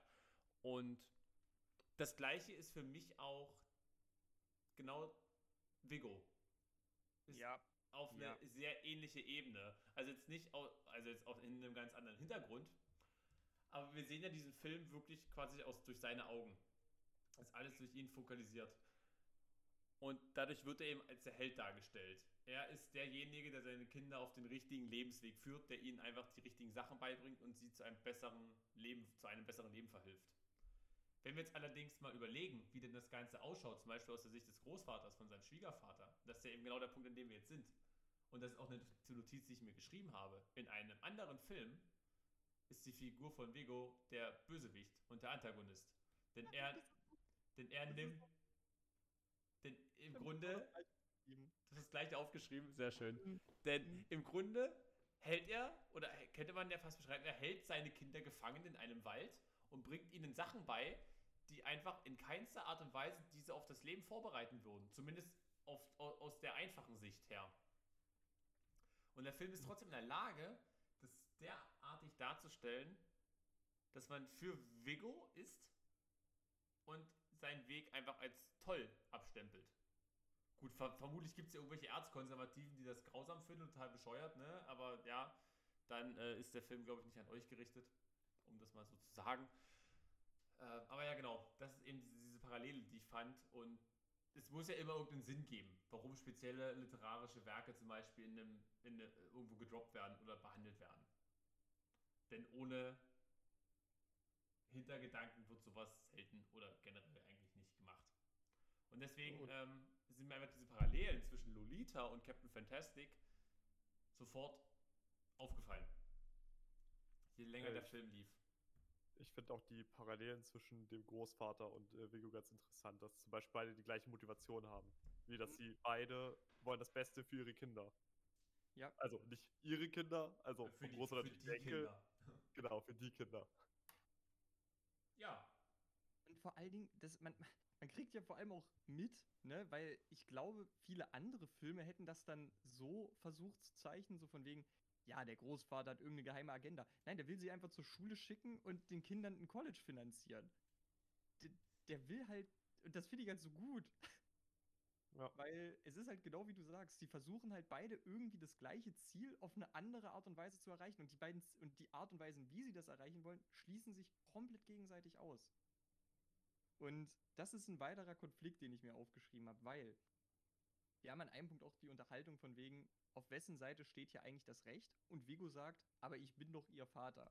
Da fand ich auch wieder sehr interessant, so diese ganze Unterhaltung von wegen, welches Recht sollte eigentlich moralisch den Vorrang haben? Das geschriebene Recht oder ein natürliches Recht, was du einfach als vorexistent annimmst? Welches Recht sollte rein moralisch gesehen den Vorrang haben? Praktisch ist das natürlich keine Frage, welches den Vorrang hat. Aber moralisch betrachtet, welches sollte? Das ist eine unglaublich große Frage. Ich glaube, darüber wurden auch schon mehrere Doktorarbeiten geschrieben, aber das Thema ist, äh, ist ein Fass ohne Boden. Ähm, und genauso ist der ganze Diskurs, was ist denn das echte Leben? Weil Vigo ist der festen Meinung, seine Kinder auf das echte Leben vorzubereiten mit dem, was er tut. Aber wir haben ja eigentlich gesehen, dass das im, zumindest in der Gesellschaft nicht stimmt. Aber wenn wir das echte Leben als im Einklang mit der Welt zu leben und vor allem zu überleben, dann bereitet Vigo seine Kinder vielleicht doch deutlich besser darauf vor. Was auch wieder ziemlich verrückt ist. Also was ist das echte Leben? Eigentlich scheinbar auch nur was willkürlich festgelegtes. Was ich auch super interessant fand. Was ist nicht willkürlich? Auch eine sehr gute Frage. auch eine sehr gute. Ähm, also auf jeden Fall vielen Dank für eure Beiträge, weil ich muss ganz ehrlich sagen, ich hätte weder und aus meinen Notizen den, den Bezug zu, zu Lolita auf diese Art und Weise gezogen. Und auch genau der Kommentar, den du gebracht hast, Adi, zum Großvater, war, glaube ich, ein sehr, sehr wichtiger. Weil ich glaube, hier kommen gerade sehr viele Dinge zusammen, die ich an dem Film sehr, sehr mag. Das kommt dann später in der Kurz, in der, in der Das, ganz das, das, das heißt ja quasi schon, dass wir in die richtige Richtung jetzt auf jeden Fall auch gehen. Ja, wir gehen auf jeden Fall in die richtige Richtung, weil ich muss eigentlich sagen, ich habe nicht mehr so viel zu sagen, glaube ich. Weil ähm, es kommt jetzt für mich ein großer Kritikpunkt am Film, bevor wir den erreichen. Erstmal, ja, sie versuchen den, den einen Sohn, der sich zum Großvater gemacht hat, dort rauszuholen, im wahrsten Sinne des Wortes zu entführen. Eine Tochter stürzt dabei, verletzt sich, kommt ins Krankenhaus. Und Ben, Vigo, sieht daraufhin ein, okay, ich tue meinen Kindern hier doch ganz schön was an. Vielleicht hat der Großvater ja recht gehabt. Will seine Kinder bei ihm lassen. Schweren Herzens, während er, äh, und er rasiert sich, ne? Ja, er rasiert sich, for fuck's sake. Das ist wichtig. Ja, das, ich glaube Er wirklich, das ist eine super wichtige Sache, weil dieser Er Bart. legt, Sorry, ich wollte sagen, er legt den Mantel äh, der- der 15 Jahre ab. Ja, eben. Das ist ja wirklich, das, das zeigt ja die Wildnis, weißt du?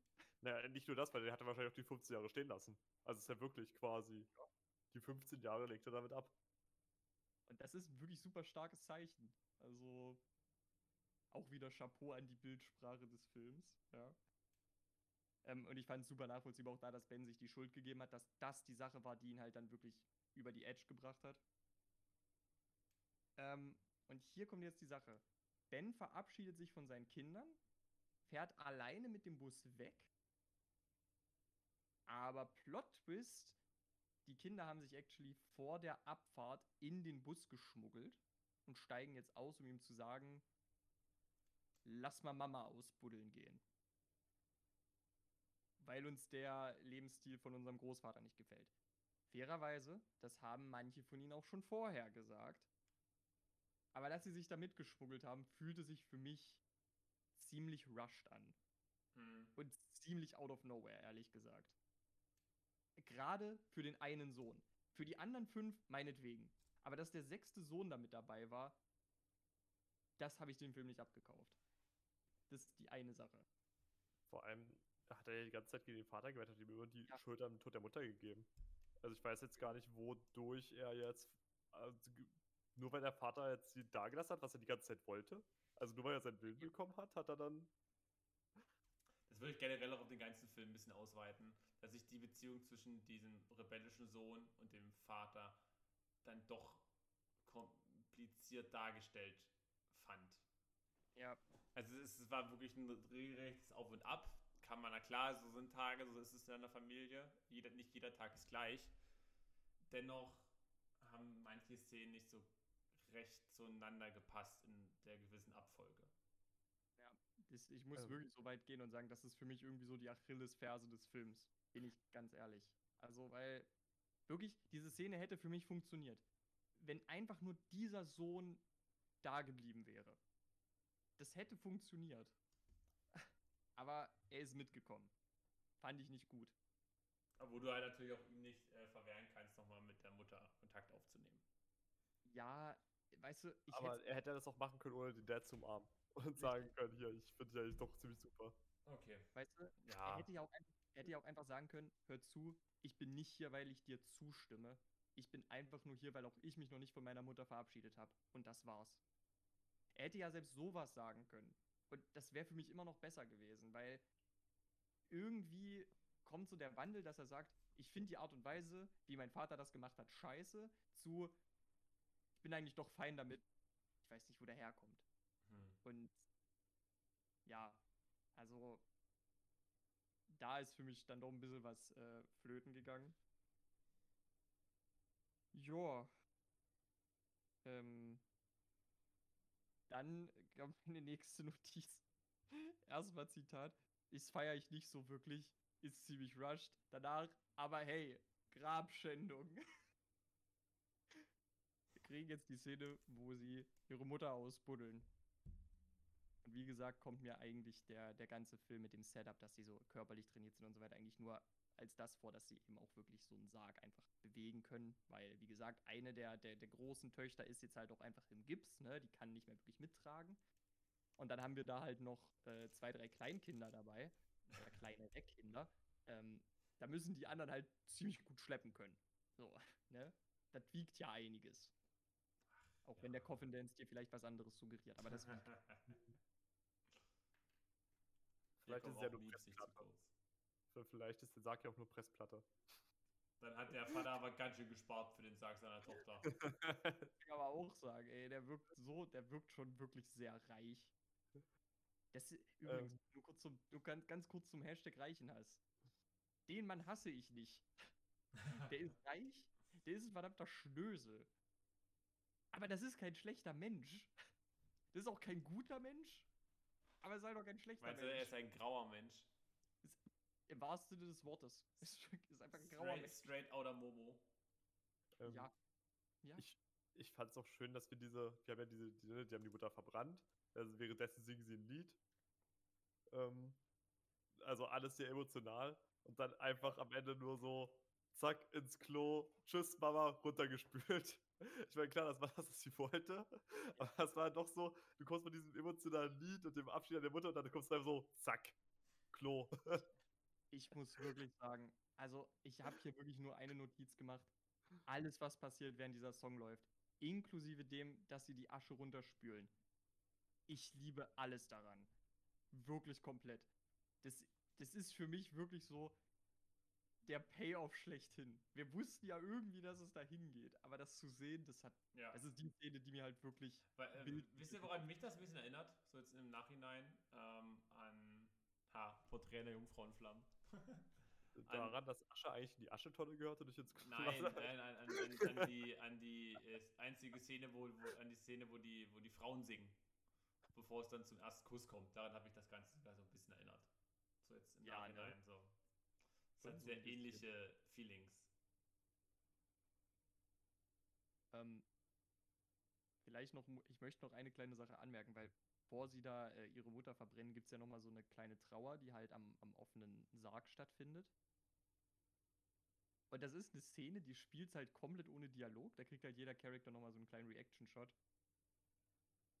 Und ich fand diese Szene auch wieder sehr ehrlich. Also, die, ich meine, es gibt, es gibt dort Leute, die sitzen am Sarg und die haben eine Träne im Auge, aber es gibt auch welche, die müssen einfach lächeln. Und dann wieder weinen und dann wieder lächeln. Und ich fand auch da wieder, dass dieser Film auch da gesagt hat, wir brauchen keinen Dialog. Lass die Charaktere einfach machen. Lass sie einfach nur mal einen Moment Mensch sein. Fand ich super gut. Super ehrlich. Nur mal, nur, nur noch so ganz kurz. Aber ja, die Verbrennungsszene toppt's. Die toppt es. Absolut. Ähm, ja. muss noch auch was? sagen, es ist, Ähm, ich, möchte- ich möchte nur sagen, dass es ein super geiler Soundpick ist, weil Sweet Child of Mine ist ein geiler Song. ähm, ich, ich hätte eine Frage. ja. Und zwar hat Ben eigentlich wirklich, zumindest indirekt, Schuld am Tod seiner Frau? Weil wir wissen von dem einen Kind, also von dem mittleren, der halt raus will, der halt wer nicht mag, so, sondern ich. Äh, äh, er, sagt, er, gibt ihm ja, die- er sagt immer, du hast Schuld. So, dann, wissen, dann erfahren wir irgendwann, äh, kurz bevor sie eingeliefert wurde, hat er gesagt, ja, ich habe euch belauscht, wie ihr euch gestritten habt und Mutter würde eigentlich diesen ganzen Lebensstil abbrechen. Ja, wo die Und Mutter dann, natürlich eine bipolare Störung ähm, hatte. Und dann wissen wir noch, dass die Mutter auch äh, dem anderen Kind, äh, äh, zum Beispiel die, die, die, äh, also dem, dem großen Bo, ne, äh, die, die Univers äh, die, wie sagt man, Tests für die Universitäten Ja. absolvieren lassen hat. Ähm, genau. Ich frage mich jetzt, ob, wenn eigentlich wirklich, also wirklich Schuld an der, am, am Tod der Mutter hat. Ich Weil, glaube. ich, fü- weil irgendwie nach dem, was man so erfährt, ich meine, klar, sie hat die Krankheit schon vorher gehabt, Mhm. aber äh, hat dieses, dieses, dieses ganze Kon äh, Ko- Konstrukt, was sie aufgebaut haben, sie dann doch am Ende fertig gemacht? Also ich kann mir eher vorstellen, dass es so eine Art Survivors Guild vielleicht ist in die Sache, dass er sich, du musst glaube ich erklärt, dass er sich ja für dieses Ziel entschieden hat, weil er dachte, es hilft seiner Frau. Das heißt, sie hat halt diese, diese, diese ähm, bipolare Störung ja schon bereits früher entwickelt. Und er dachte, dass es halt eine Art Therapie sei. Und hat, also man könnte dementsprechend vielleicht argumentieren, dass Vico ihr halt eine richtige Therapie verwehrt hat Ja. zu, durch die Entscheidung dahingehend. Also könnte man schon argumentieren, ja, er ist schon schuld. In gewissem Maße. War im Endeffekt trotzdem eine gemeinsame Entscheidung, die getroffen wurde. Aber er hat es halt auch durchgezogen und auch in, in den schlimmsten Fällen irgendwann nicht mal als quasi äh, äh, Voice of Reason hat er auch nicht entschieden, so, wir lassen das jetzt sondern sie wurde dann irgendwann nur noch irgendwohin eingeliefert, wo sie sich schließlich selbst getötet hat. Also natürlich, äh, wenn wir es so sehen, es ist ein Suizid und an dem Suizid hat er jetzt physisch keine Beteiligung. Ja, klar. Aber natürlich ähm, finde ich schon, du, du, man kann das Argument machen, aber ich finde dennoch die, die, die, die Eineindeutigkeit, wie es von manchen dargestellt wird, deutlich übertrieben. Ist auch zu einfach betrachtet. Aber äh, ich sag mal, wir kriegen irgendwann ein Flashback, glaube ich, Mhm. von, von Vigo mit seiner Frau. Ne, zwei sogar. Zweimal. Zwei sogar. Zweimal stellt er sie sich so im Traum vor. Äh, da, da unterhalten sie sich ja nicht. Das heißt, wir kriegen eigentlich als Zuschauer nur Bens Sicht und die von den Leuten, die ihm die Schuld geben. Das, Ding ist halt auch, ähm, also ich glaube so in diesen, in diesen Flashbacks war es ja mehr oder weniger so, dass äh, Leslie ihm halt auch nochmal gesagt hat, so von wegen, dass sie so froh wäre, was sie sich geschaffen hätten und so weiter. ja, aber das ist ja quasi aus seiner Sicht. Das ist Ja, ja, genau, weil das, das wollte ich ja sein- gerade sagen. Ich könnte mir halt vorstellen, dass das das ist, was er auch selbst hören möchte, um vielleicht auch selbst mit dem Gedanken klarzukommen, vielleicht bin ich ja schuld, weil dieser Gedanke ihm eben sagt, nein, bist du nicht. Vielleicht hält er sich das gerade deshalb häufiger vor. Ähm, aber ich denke mal, es ist jetzt logischerweise halt so wie, wie bei äh, jedem Suizid oder psychischen Problem. Ne, von wegen, ja, ich denke schon, es wird einen Teil mit reingespielt haben, aber es gibt halt logischerweise nicht einen Schuldigen. Und ich glaube, das wollte auch keiner von euch beiden suggerieren. Ne? Äh, Das äh, ist, es ist ein zu. Und deswegen so, doch, ich. Oh, das wollte ich. nein, Er ist schuld. nein, um, um, um so sagen, äh, Schuld ist das System Amerika. Das ist aber sehr interessant, weil gerade dieses System kann eigentlich nicht schuld sein in diesem Szenario. ja, das nicht war, das war jetzt auch nicht ernst gemeint. Ja, aber es war jetzt eher ein Anschluss drauf, weil es ist ja interessant, dass gerade das eine Sache ist, die diesem Film, die gerade in diesem Film nicht sein kann. Das fand ich einfach nur interessant. Sorry, Adi. Aber ein guter Punkt, Adrian, auf jeden Fall. Was, dass sie. Achso, achso. Achso, ich meine zum, zum Diskutieren und Reden. So meine ich ich dachte jetzt, dass wir die vorher in Frankreich waren. das. Ja, Also in Frankreich schon. Nein. exactly. Warte, ich habe noch was, bevor wir lange zur Bewertung rübergehen. Ähm, okay. Bewertet doch bitte nochmal die letzte, den, den neuen Status quo, der dann am Ende des Films erreicht wird. Der ja im Grunde ein Mix ist aus der Welt Vigos und der Welt des Großvaters. Dass sie, dass sie zwar schon als quasi Selbstversorger leben, aber die Kinder auf staatliche Schulen schicken. Und in einem Haus wohnen. Vor allem. Ich bewerte diesen Status quo, wie schon gesagt, mit Miley, äh, mit, mit Hannah Miley. Cyrus. Best of both worlds. Aber ich muss Das ist übrigens Hannah Montana und nicht Miley Cyrus. Ich habe ja gesagt, danach, ich habe mich ja korrigiert. Ich habe Okay. danach Hannah Montana gesagt. Okay, okay. So, äh, aber ihr wisst beide, an welche Person und seine Familie mich das erinnert hat. Ihr wisst es beide. Ähm, Patterson und Findus? Hä? Ja, sicherlich. Sicherlich. Patterson und Findus. Genau. Ist eine reale Person, die wir, die wir alle drei kennen. Ähm, konnte mir diese Assoziation schon wieder beim Gucken nicht verkneifen. ne. Äh. Ich ich's ja- habe ich- keine Ahnung, wovon er redet. Ich auch nicht. Peter Lustig. Ey, Leute, pass auf. Ich, ich schreibe. Hä? Als, nee, glaube ich nicht. also, nee. Warte, warte. Ähm, Ja, ihr könnt ruhig schon mal weiterreden. Ich habe ja meine Bewertung Hast du eine. Idee drin? Warte mal, was hat er Ich- geschrieben? ich Warte, hab's warte, geschrieben Warte, warte, ich hab's gesehen. Ach so, lol, ja, ähm, okay. Du, actually, äh, habe ich, hab ich den Vater letztens gesehen beim Geburtstag von meinem Opa. Krass. Ja, also, da habe ich jetzt letzt dran gedacht. Aber ja, doch, ja, I, I can see it. I can see it. Äh, dazu nach der Aufnahme mehr. Okay. Ja. Ähm, ihr habt den Status quo noch nicht bewertet. Nee, ich mag den sehr. Ich finde, das ist wirklich ein sehr gelungener Abschluss des Films. Der das gesamte Thema dieses Konflikts halt dann doch gut zu einem guten Punkt bringt. Und halt doch sagt, ja, klar, Kapitalismus, Amerika ist auch nicht das einzig wahre, aber äh, Vigos Ansatz der Erziehung hat auch seine Probleme. Also versuchen wir es in gewisser Art und Weise zu mixen um funktionierende erwachsene Menschen am Ende aus den Kindern zu bekommen. Machen es einfach ganz im Sinne der Hegelschen Dialektik.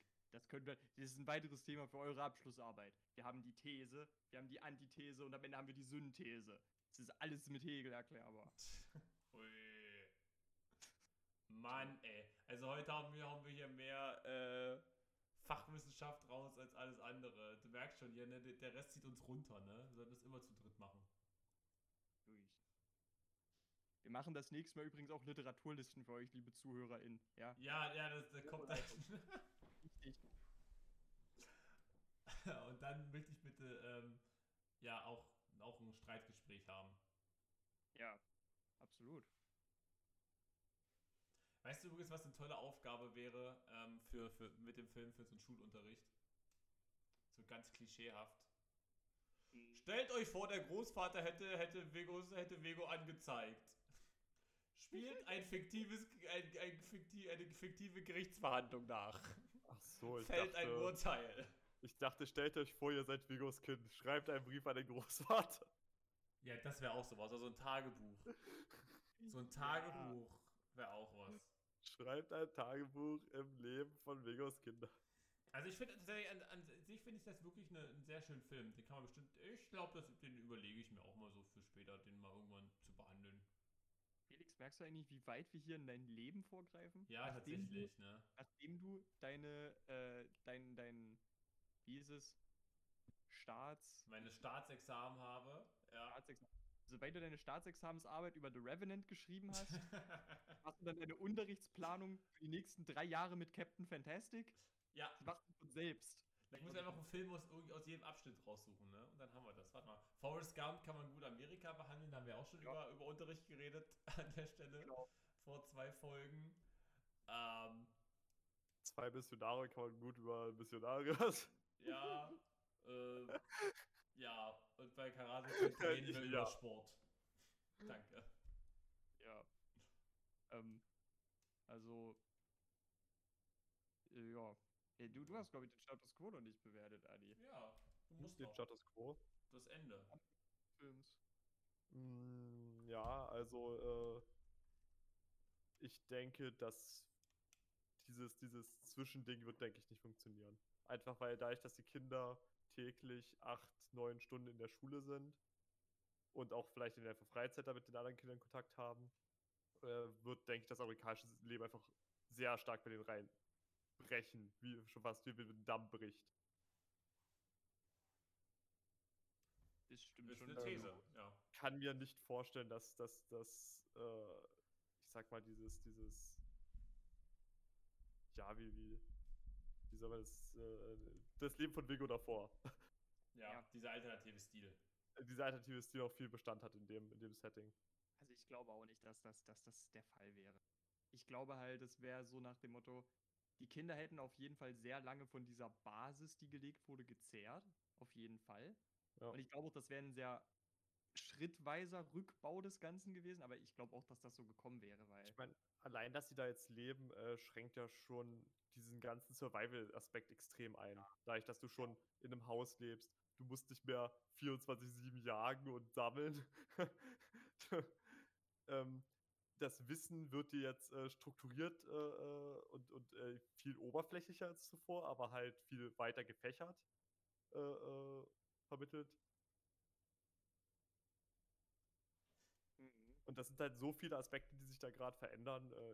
Ich, ich, also die, natürlich die Basis werden sie immer behalten, aber Ja. ähm, ich glaube nicht, dass sie, dass sie, also gerade die Kleinen denke ich auf keinen Fall, dass sie wieder irgendwie mal irgendwann diesen alternativen Lebensstil fortführen würden. Und Leute, habt ihr es gemerkt? Das ist noch ein Thema für eure Abschlussarbeit. Das ist einfach der, das ist einfach der, der Abschlussarbeit-Generator. Sag mal, wollen wir zur, wollen wir zur Bewertung kommen? Ja, komm, mach mal. Ich habe hab eine Diskussionsfrage noch, aber ich klemme sie mir jetzt einfach. Hau nochmal kurz raus, komm. Dann reiß sie kurz an. Fantastic. Wer ist wer Captain ist Fantastic? Ja, das ist eine sehr gute Frage und das ist, glaube ich, das Gute, was man zum Schluss raushauen kann. Manik, was ist deine kurze Antwort? Ich sag's so, wie es ist. Für mich war schon nach dem ersten Mal gucken, ich dachte den ganzen Film durch, es wäre Vigo. Und am Ende des Films habe ich realisiert, dass es Bo ist. Warum? Ich sage, dass dieser Film eigentlich als einzige, als einzige wirklich komplett positive Sache framed, was am Ende passiert. Und zwar, dass die, die Familie jetzt irgendwie einen neuen Lebensweg gefunden hat. Und zwar, der sich halt in Auseinandersetzung mit der Welt um sie herum entwickelt hat. Das ist, glaube ich, die einzige wirklich universell positive Sache, die der Film so framed. Und deswegen, weil Bo der Charakter ist, der damit halt wirklich komplett alleine durchgegangen ist, glaube ich, dass er der einzelne Captain Fantastic ist. Weil im Gegensatz zu Vigo, weil- für Vigo ist das wie so eine Art Redemption-Arc gefühlt. Aber nicht mehr für Bo- wirklich, nicht mehr wirklich, finde ich. Also, ja, es ist, ein, es ist eigentlich ein schlechter Vergleich. Es ist halt eher schon als unter, für mich ein Untergang eines Erziehungsstils. Eigentlich ist es wirklich eher ein Untergang als irgendwas anderes. Und gerade deswegen habe ich mir immer gedacht, Bo ist für mich eher Captain Fantastic. Okay. Ich würde sagen, Captain Fantastic ist der nächste Marvel-Gegenspieler von, von Falcon, der ja nun Captain America ist. Und. Tja. Findest du Hm. nicht? Captain Fantastic ist das, was passiert, wenn du die vier Actionfiguren der Fantastic Four zusammensteckst. Ja! Dann entsteht Captain Fantastic und der kann alle besiegen. Ich würde sagen, ähm, Captain Fantastic ist das kleine, kleine Mädchen, weil es am Anfang so ein, so ein Tierkostüm, an, also so ein Tierfell umhat und äh, so als Mütze dann diesen Kopf hat. Und das ist ja schon fast ein Superheldenkostüm. Auf jeden Fall. Gut. Und von Superheldenkostüm gehen wir jetzt rüber zur Bewertung. Keine Ahnung, wie ich diese in Verbindung gemacht habe, aber scheiß drauf. So. Äh, ich Ich will nicht anfangen. Ich Adrian, du fängst an heute. Ich habe gesagt nein. Du fängst an. Mann, ich fängt an. Dann fange ich halt an. Möchte kurz ein paar Negative zu dem Film runterrattern, weil die gibt es, die kann ich aber wirklich recht schnell runterbringen. Ich fand den Schnitt manchmal sehr weird gesetzt. Äh, manchmal. Ähm, ich habe mich wirklich gefragt, warum brauchen wir, warum brauchen wir sechs Kinder? Äh, das war mir ein bisschen zu viel. Ich glaube, der Film hätte auch mit drei, vier Kindern deutlich besser funktionieren können, einfach Ja. weil Ich glaube, wir, Stimmt. wir hätten zumindest die beiden älteren Töchter zusammenstecken können in eins und die beiden kleinen Kinder auch in eins zusammenstecken können. Das, sti hätten das wir- stimmt, weil, weil äh, jetzt, wo du es gerade nochmal sagst, mir ist äh, während der, das habe ich, das wollte ich eigentlich auch mal ansprechen, ähm, äh, weil weil Felix hat bei Silent, äh, Silent Voice den, großen, den zu großen Cast als Negativpunkt eingeführt und hier ist eigentlich genau das gleiche der Fall. Du hast Ja. einfach super viel, also ich kann dir von der Hälfte der Kinder nicht mal sagen, wie die heißen. kannst ja auch nur, glaube ich, von. Es fällt mir, glaube ich, von Vieren gerade ein. Ja, ich glaube von Vieren. Aber nicht von allen sechs. ähm, Mach weiter. Ja, gut. also ja, ich, ich sehe das in gewisser Weise, dass wir sechs Kinder haben, ist einfach nur aus Gründen der Plot-Convenience der Fall. Und das hat dem Film respektive, glaube ich, auch echt ein bisschen wehgetan. Man hätte ein bisschen Fett wegschneiden können. Ähm, ich muss außerdem sagen, manchmal ist das Dialogwriting sehr gut. An anderen Punkten ist es sehr mäh und aufgedrückt. Die Dialoge haben sehr geschwankt in der Qualität, fand ich. Ähm, jetzt hier, das haben wir vorhin schon angesprochen. Warum zum Fick kommt der rebellische Sohn mit, als sie sich äh, wieder mit Vigo vereinen? Warum? Und ähm, generell wirkte das am Ende halt. Ich weiß nicht, ich glaube, ich hätte am Ende noch einfach eine Szene mehr gebraucht. Weil das fühlt sich irgendwie so an wie. Der Film fühlt sich zugespitzt wirklich so an wie Kinder verlassen, traurig, Kinder kommen zurück, nicht mehr so traurig, yay, Grabschändung, Sweet Child of Mine, tschüss Mama, Ende. So, der Film ist am Ende halt wirklich wie eine Gatling Gun, fühlt er sich an. Und vorher hat er eigentlich sehr langsam und bedacht erzählt, hatte ich den Eindruck. Ähm, und ja, das sind eigentlich meine ganzen Negativpunkte und um jetzt meinen zentralsten positiven Punkt nochmal rauszubringen. Wir haben sehr viel über den Konflikt in diesem Film geredet. Und was ich so genial finde, ist, dieser Film bringt dich zwar schon dazu, die Gesellschaft zu hinterfragen, aber, es, äh, aber dadurch, dass es die ganze Sache eben so grau darstellt, bringt es dich nicht dazu, das fraglos zu akzeptieren. Du fängst auch an, dein Hinterfragen zu hinterfragen. Das ist eine sehr, sehr graue Angelegenheit, der ganze Film. Und deswegen fand ich ihn einfach unglaublich realistisch, ehrlich und das fühlt, der Film an sich fühlt sich da auch an, als, das hat man ja auch heute vielleicht gemerkt, dieser Film regt zu Streitgesprächen an, zu Diskussionen. Der ist wirklich Gedankenfutter. Und das könnte er nicht, wenn er Sachen einseitig betrachten würde. Weil das macht dieser Film nicht. Und das ist eine Sache, die ich ihm unsagbar hoch anrechne. Und, was wir auch absolut erwähnen müssen, ich muss sagen, die meisten Kinderschauspieler haben echt einen guten Job gemacht, was nicht immer der Fall ist. Und dann haben wir natürlich noch Vigo. Friggin' Vigo. Der hier echt einen Burner-Job gemacht hat, wie ich finde. Ähm, also, es gibt, der Film hat wirklich in meinen Augen unglaubliche Stärken. Gibt sehr viel Futter für die Gedanken. Und ähm, allein dessen, allein aufgrund dessen, weil er halt in manchen Punkten auch meinen Humor und auch in gewisser Weise, das möchte ich nicht verschweigen, äh, meine Ansichten widerspiegelt, äh, sehe ich es hier als sehr gerecht. Ich schwanke so krass zwischen 8,5 und 9 Punkten. Komm mal, gib die neuen. Ganz ehrlich. Allein das. Guck mal, ja. Ich gebe dem Film 9 Punkte. Punkt. Ich gebe dem Film 9 Punkte. Ich, ich finde ihn einfach nur geil. Gut. Und ich würde ihn jedem weiterempfehlen, der Bock hat, äh, über was nachzudenken.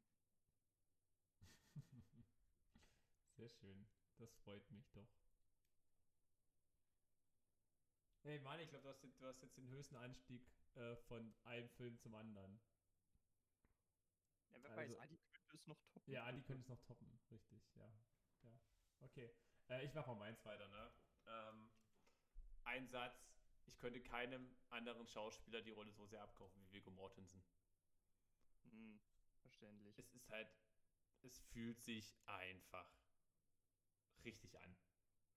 Und ich finde es noch viel schöner, dass er halt in diesem Film, unter anderem au- auch in Green Book zum Beispiel, hat er einen anderen Synchronsprecher als in Herr der Ringe. Und das ist so angenehm, weil es es viel einfacher macht, ihn vom Aragorn zu trennen, der ja nun mal, das muss man einfach sagen, das ist, das ist ja einfach die Filmrolle, mit der ich groß geworden bin, mit der ich in Film sozialisiert wurde. Es war halt wirklich Herr der Ringe. Herr der Ringe hat mich an richtiges Hollywood-Kino herangeführt. Und daher ist es wirklich erstaunlich und erfrischend, Viggo Mortensen auch in anderen Rollen zu sehen. Und zwar einfach, und das Ganze trennen zu können, natürlich durch sein Auftreten, ja, durch die Genre, auf jeden Fall auch. Und vor allem auch, dass, dass, dass der Synchronsprecher einfach anders weiß nicht, ob, Ja. ob das in einem, äh, ob das in, in Originalfassung auch so einfach wäre. Muss ich noch rausfinden. Aber ja, ich könnte keinem das so abkaufen wie Viggo Mortensen. Wir haben jetzt ja auch schon sehr viel darüber geredet, was der Film alles toll macht. Ja, das will ich jetzt nicht nochmal alles holen. Ich finde, wie gesagt, diesen, dieses, dieses Schema des äh, Bösewicht in, einer, in einem anderen Film finde ich einfach so, so wundervoll ähm, dargestellt, dass mir das einfach richtig gut gefällt. Und ich glaube, ähm, das können auch nicht viele Filme so glaubhaft darstellen, dass man trotz allem ohne Zweifel und ohne Hintergedanken mitfühlt mit den Figuren. Jetzt natürlich auch, Kritikpunkte sind natürlich auch angebracht, wie gesagt, wie Manik auch schon meinte, es könnten weniger Kinder sein. Also die, die älteste Tochter war im Endeffekt da, um zum Schluss, um den Lolita-Vergleich anzubringen, um zum Schluss Sweet Child of Mine anzusingen und anzustimmen. Die andere ältere, äh, die zweitälteste Tochter war da, um vom Dach zu fallen und, und um den Punkt zu bringen, dass Vico sein, seine Einstellung überdenkt. Ja. Und ansonsten, ja, war es halt nicht viel. Ansonsten haben wir wirklich Relevanz, nur, die, nur drei andere Kinder Bo in seiner zentralen Rolle als, ja, Coming-of-Age-Story, könnte man es fast schon bezeichnen. Wir haben den rebellischen Sohn, der eben diesen, diesen Konflikt, der zentral im Film steht, nochmal in einer Figur in sich vereint. Und dann haben wir noch die kleine Tochter, die eben als Beispiel gilt, dass Vegos Erziehung und Vegos äh, und das Homeschooling Früchte trägt. Und dass eben dieses junge Kind vom, vom Wissen einfach viel weiter ist als äh, ihre Cousins, die einige Jahre älter sind. Aber ja, es hätte weniger Kinder sein können. Äh, ich mochte, dass die, dass, die, dass die Mutter relativ schnell abgehandelt wurde. Ich mag den Erziehungsstil sehr und auch die Offenheit mit den Kindern mag ich sehr. Ähm, größter Kritikpunkt ist allerdings für mich trotzdem, dass der Film zu Beginn erstmal die Fragen da lässt, wo geht das jetzt überhaupt hin? In welche Richtung laufen wir jetzt? Und du hast dann halt irgendwann, klingt so langsam an, okay, wir haben hier diesen Konflikt, ja, zwischen, also dieses Thema zwischen Lebensstil der Familie, der Alternative und eben dem Mainstream. Ist schon umgesetzt, kommt mir aber wirklich, man muss lange warten, dass man darauf kommt. Und wie gesagt, das Ende ist dann halt auch nicht perfekt gelöst, alles Mögliche. Man, man könnte ja schon wirklich was zugespitzt sagen, weil das stimmt, der Anfang hätte kürzer genügt. Und dann hättest, hättest du am Ende die Zeit rausgehabt, damit es da sich nicht so rushed anfühlt. Ja, Das- eventuell, ja. Und Ja. ich finde, und ich muss auch ehrlich sagen, äh, ich finde die, die, die Einstiegssequenz sehr out of place. Als Vego dann anfängt zu sagen, äh, irgendwie der, der Junge stirbt und der Jäger oder der Mann erwacht, fand ich super out of place und hat eigentlich nicht gepasst. Ich fand, das war ja so ein Initiationsritus, aber die sind ja keine Einheimischen oder sowas. Ja, Richtung. ich fand das super, ich fand es super unpassend. Da ich ist, glaube, das hat ihn ja quasi in, in, ein, in ein Ritus, in einen Kreis äh, äh, aufgehoben, in dem ja nur Vigo eigentlich da ist vor Ort und vielleicht die Mutter. Aber mehr nicht.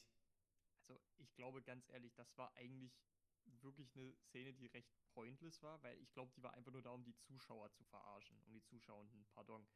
Äh, ich glaube, die hatte wirklich keinen anderen Zweck. Die Ja, dachten, d- die sollten wirklich da reingehen und denken, oh fuck, sind das jetzt irgendwie so moderne Ureinwohner? Ja, Was? das, ist, Ja. war, das war weird. Das, Ich- äh, Ich muss, ich ja. muss dazu aber sagen, ich habe nämlich, bevor ich den Film gesehen habe, den deutschen Titel gelesen. Und, und deutsche Titel haben ja die Angewohnheit, extrem schlecht zu sein, weil sie immer so lustige Zusätze machen. Und der, und der deutsche Titel ist nun mal Einmal Wildnis und zurück. Ja. Das bedeutet, ich wusste halt, als ich die Anfangsszene gesehen habe, schon alles, ich, mir war alles klar, was, was da gerade Sache ist. Durch diesen Titel. Weil du wirst als Ureinwohner nicht einmal Wildnis und zurück. ähm, aber deswegen, es hat sich halt trotzdem nicht organisch angefühlt. Obwohl ich, also gerade vielleicht gerade deswegen hat es sich nicht organisch angefühlt. ja, Und deswegen habe ich auch nicht diesen, diesen, sind das jetzt Ureinwohner? ja. Weil ich dachte mir von Anfang an, das müssen ja irgendwie, die leben halt freiwillig im Wald. Vor allem, wisst ihr, was ich so verrückt finde? Diese ganze, dieser ganze Verarsche von wegen sind das vielleicht Ureinwohner oder einfach Natives.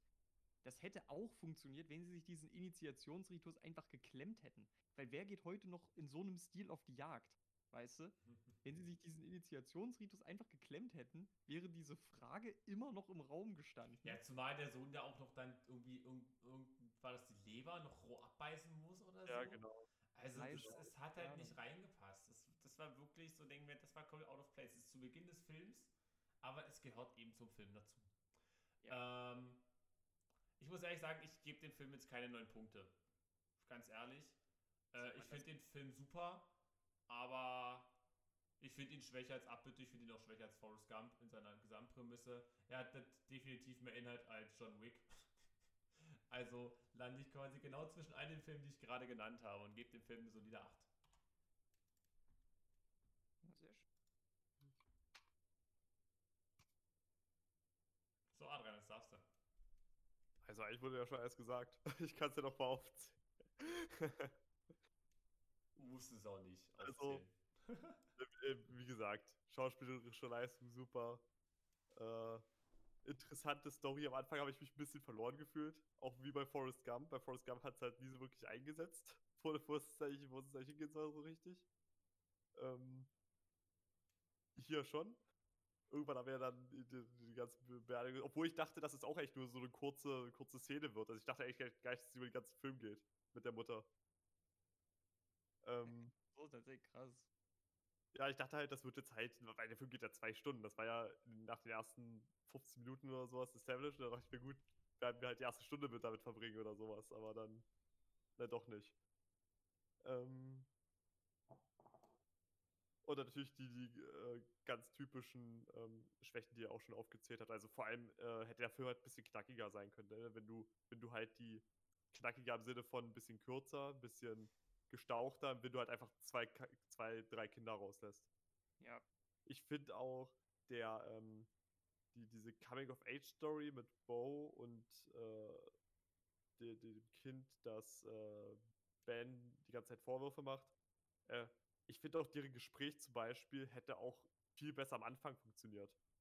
Also wenn du nicht erst Bo einige Schritte lang gehen lässt, sondern ihm von Anfang an sagst, hier, wie kann es eigentlich nur verblendet sein? Erst am Anfang so, nee, nee, äh, das stimmt alles gar nicht. Und dann merkt er über die Reise hinweg, da ist ja doch was dran. das stimmt. Das hätte sich deutlich organischer angefühlt, als es irgendwie andersrum zu machen. ähm, ja, ich äh, finde den Film, ehrlich gesagt, für mich ein bisschen besser als Forrest Gump.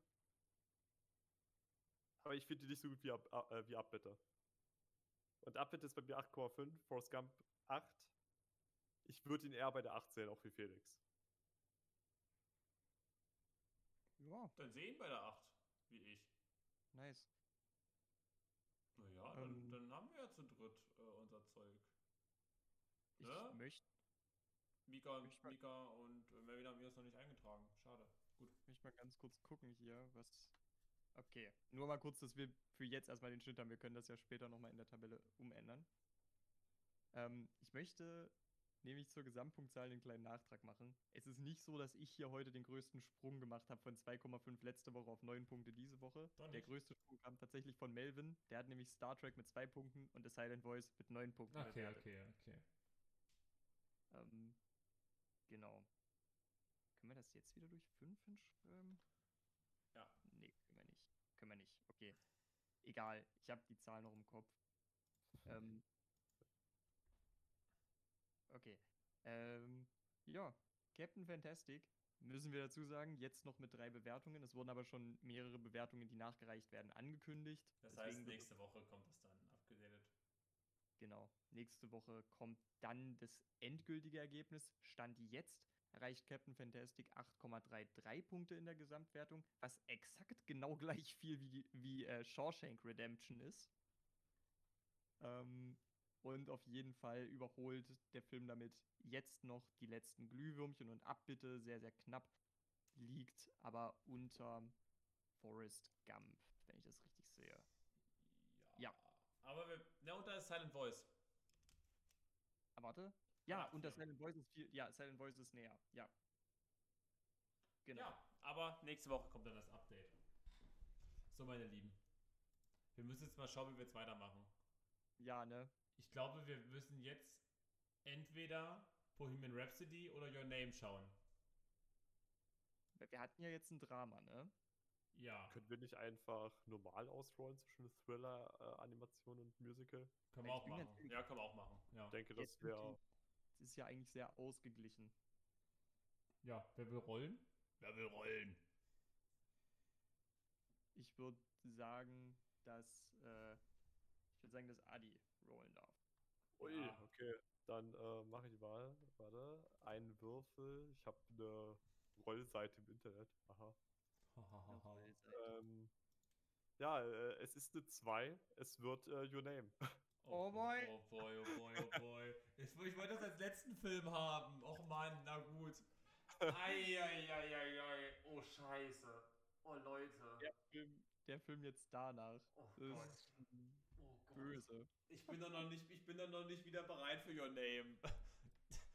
Ach Leute. Ah. Äh, Fact, am Anfang des Filmclubs, also noch bevor wir den Podcast aufgenommen haben, vor vielen, vielen äh, vor, vor, das ist vor zweieinhalb Jahren ungefähr gewesen, tatsächlich. Alter, vor vielen, vielen Monden, Ja. habe ich gesehen, Your Name ist auf der Liste. Cool. Dann schaue ich den ja zum ersten Mal. ja, das dachte ich aber auch. Das dachte ich aber genauso. Hier. Inzwischen ist halt schon ein bisschen äh, Zeit ins Land gezogen und inzwischen habe ich den Film auch schon gesehen. Ich habe mittlerweile schon zweimal gesehen. Ne? Also das wird das dritte Mal jetzt. Und ich habe so Bock drauf. Ich aber auch. Ich freue mich so enorm auf diesen Film jetzt zum zweiten Mal zu sehen. Äh, vielleicht kriege ich, einen- vielleicht kriegen wir noch einen Gast mit ran, tatsächlich. Ich glaube, ich habe da ein paar Leute, die da durchaus interessiert werden, schätze ich mal. Also müssen wir mal sehen. Ich quatsch mal. Ich habe da mit einer Oh. Freundin schon mal über den Film gesprochen, das heißt, ich werde eine bestimmte äh, Art und Weise den Film mir mal begutachten und meinen Fokus darauf legen. Aber ja, oh Gott. Ach, das wird die beste Folge. ich, bin so, ich bin so ready dafür. Ich bin so ready. Aber ich meine, das ist wie in einem Film. Der Klimax ist ja auch nie das Ende so richtig. nee, nee, nee. Nee, eben. -mm. Also gut, Leute, ich würde mal sagen, wir haben es geschafft. Tatsächlich. Wir haben die längste Folge aller Zeiten zu dritt aufgenommen. Ist sie echt über Wir sind über zwei Stunden jetzt. Ja, wir sind jetzt über Yes. zwei Stunden. Wir haben es tatsächlich heute geschafft. Und wir waren uns tot. Stell dir mal vor, die anderen hätten auch ihren Senf dazugegeben, ne? Stell dir mal vor, äh, ich hätte, ich hätte äh, den Film mit äh, 100% meiner Aufmerksamkeit. Ja. Ich glaube, du hättest mit den Themen eine ganze Fakultät aufmachen können, Adi. Ne? Also ich glaube wirklich, du kannst da, ich glaube, über, darüber könntest du halt echt wirklich ein, ein Semester sogar reden, über den Film mit den Themen, die da angesprochen werden. Und wisst ihr was? Nächste Woche kommt Your Name. Vielleicht kn- knacken wir es ja. Also gut. Meine Lieben, Manik und äh, Adrian, ich bedanke mich für euch, für euren Input heute. Vor allem bei dir, Manik. Heute warst du mal ähm, unser Dozent. Gerne, gerne. Ähm, danke, dass du Rücksicht genommen hast und dass ich meine Stimme etwas schonen konnte und Adrian sein, ja, seinen Side-Stuff machen konnte. Nächste Woche wird es wieder ein bisschen anders ausschauen, denke ich mir. Also, schaut euch Your Name an. Das können wir auch schon jetzt sagen, bevor wir überhaupt über den Film reden. Schaut euch den verfickten Film verfickt nochmal an. Äh, Ich sag's euch so, wie es ist. Ihr könntet vielleicht für jeden der Filme bisher das Argument gemacht haben, dass die, der Punkt, dass wir den Plot durchsprechen und dass das spoilert, dass euch das das Enjoyment nicht nimmt. Guckt Your Name vorher. Ihr könnt den Podcast sonst nicht hören, sonst werde ich böse auf euch. Das, äh, wir machen einfach eine Spoilerwarnung demnächst. Ja, Wir ja. machen einfach und dann muss es so laufen. Okay, gut. Dann freue ich mich, wenn alle wieder beim nächsten Mal einschalten, empfehlt uns gern weiter.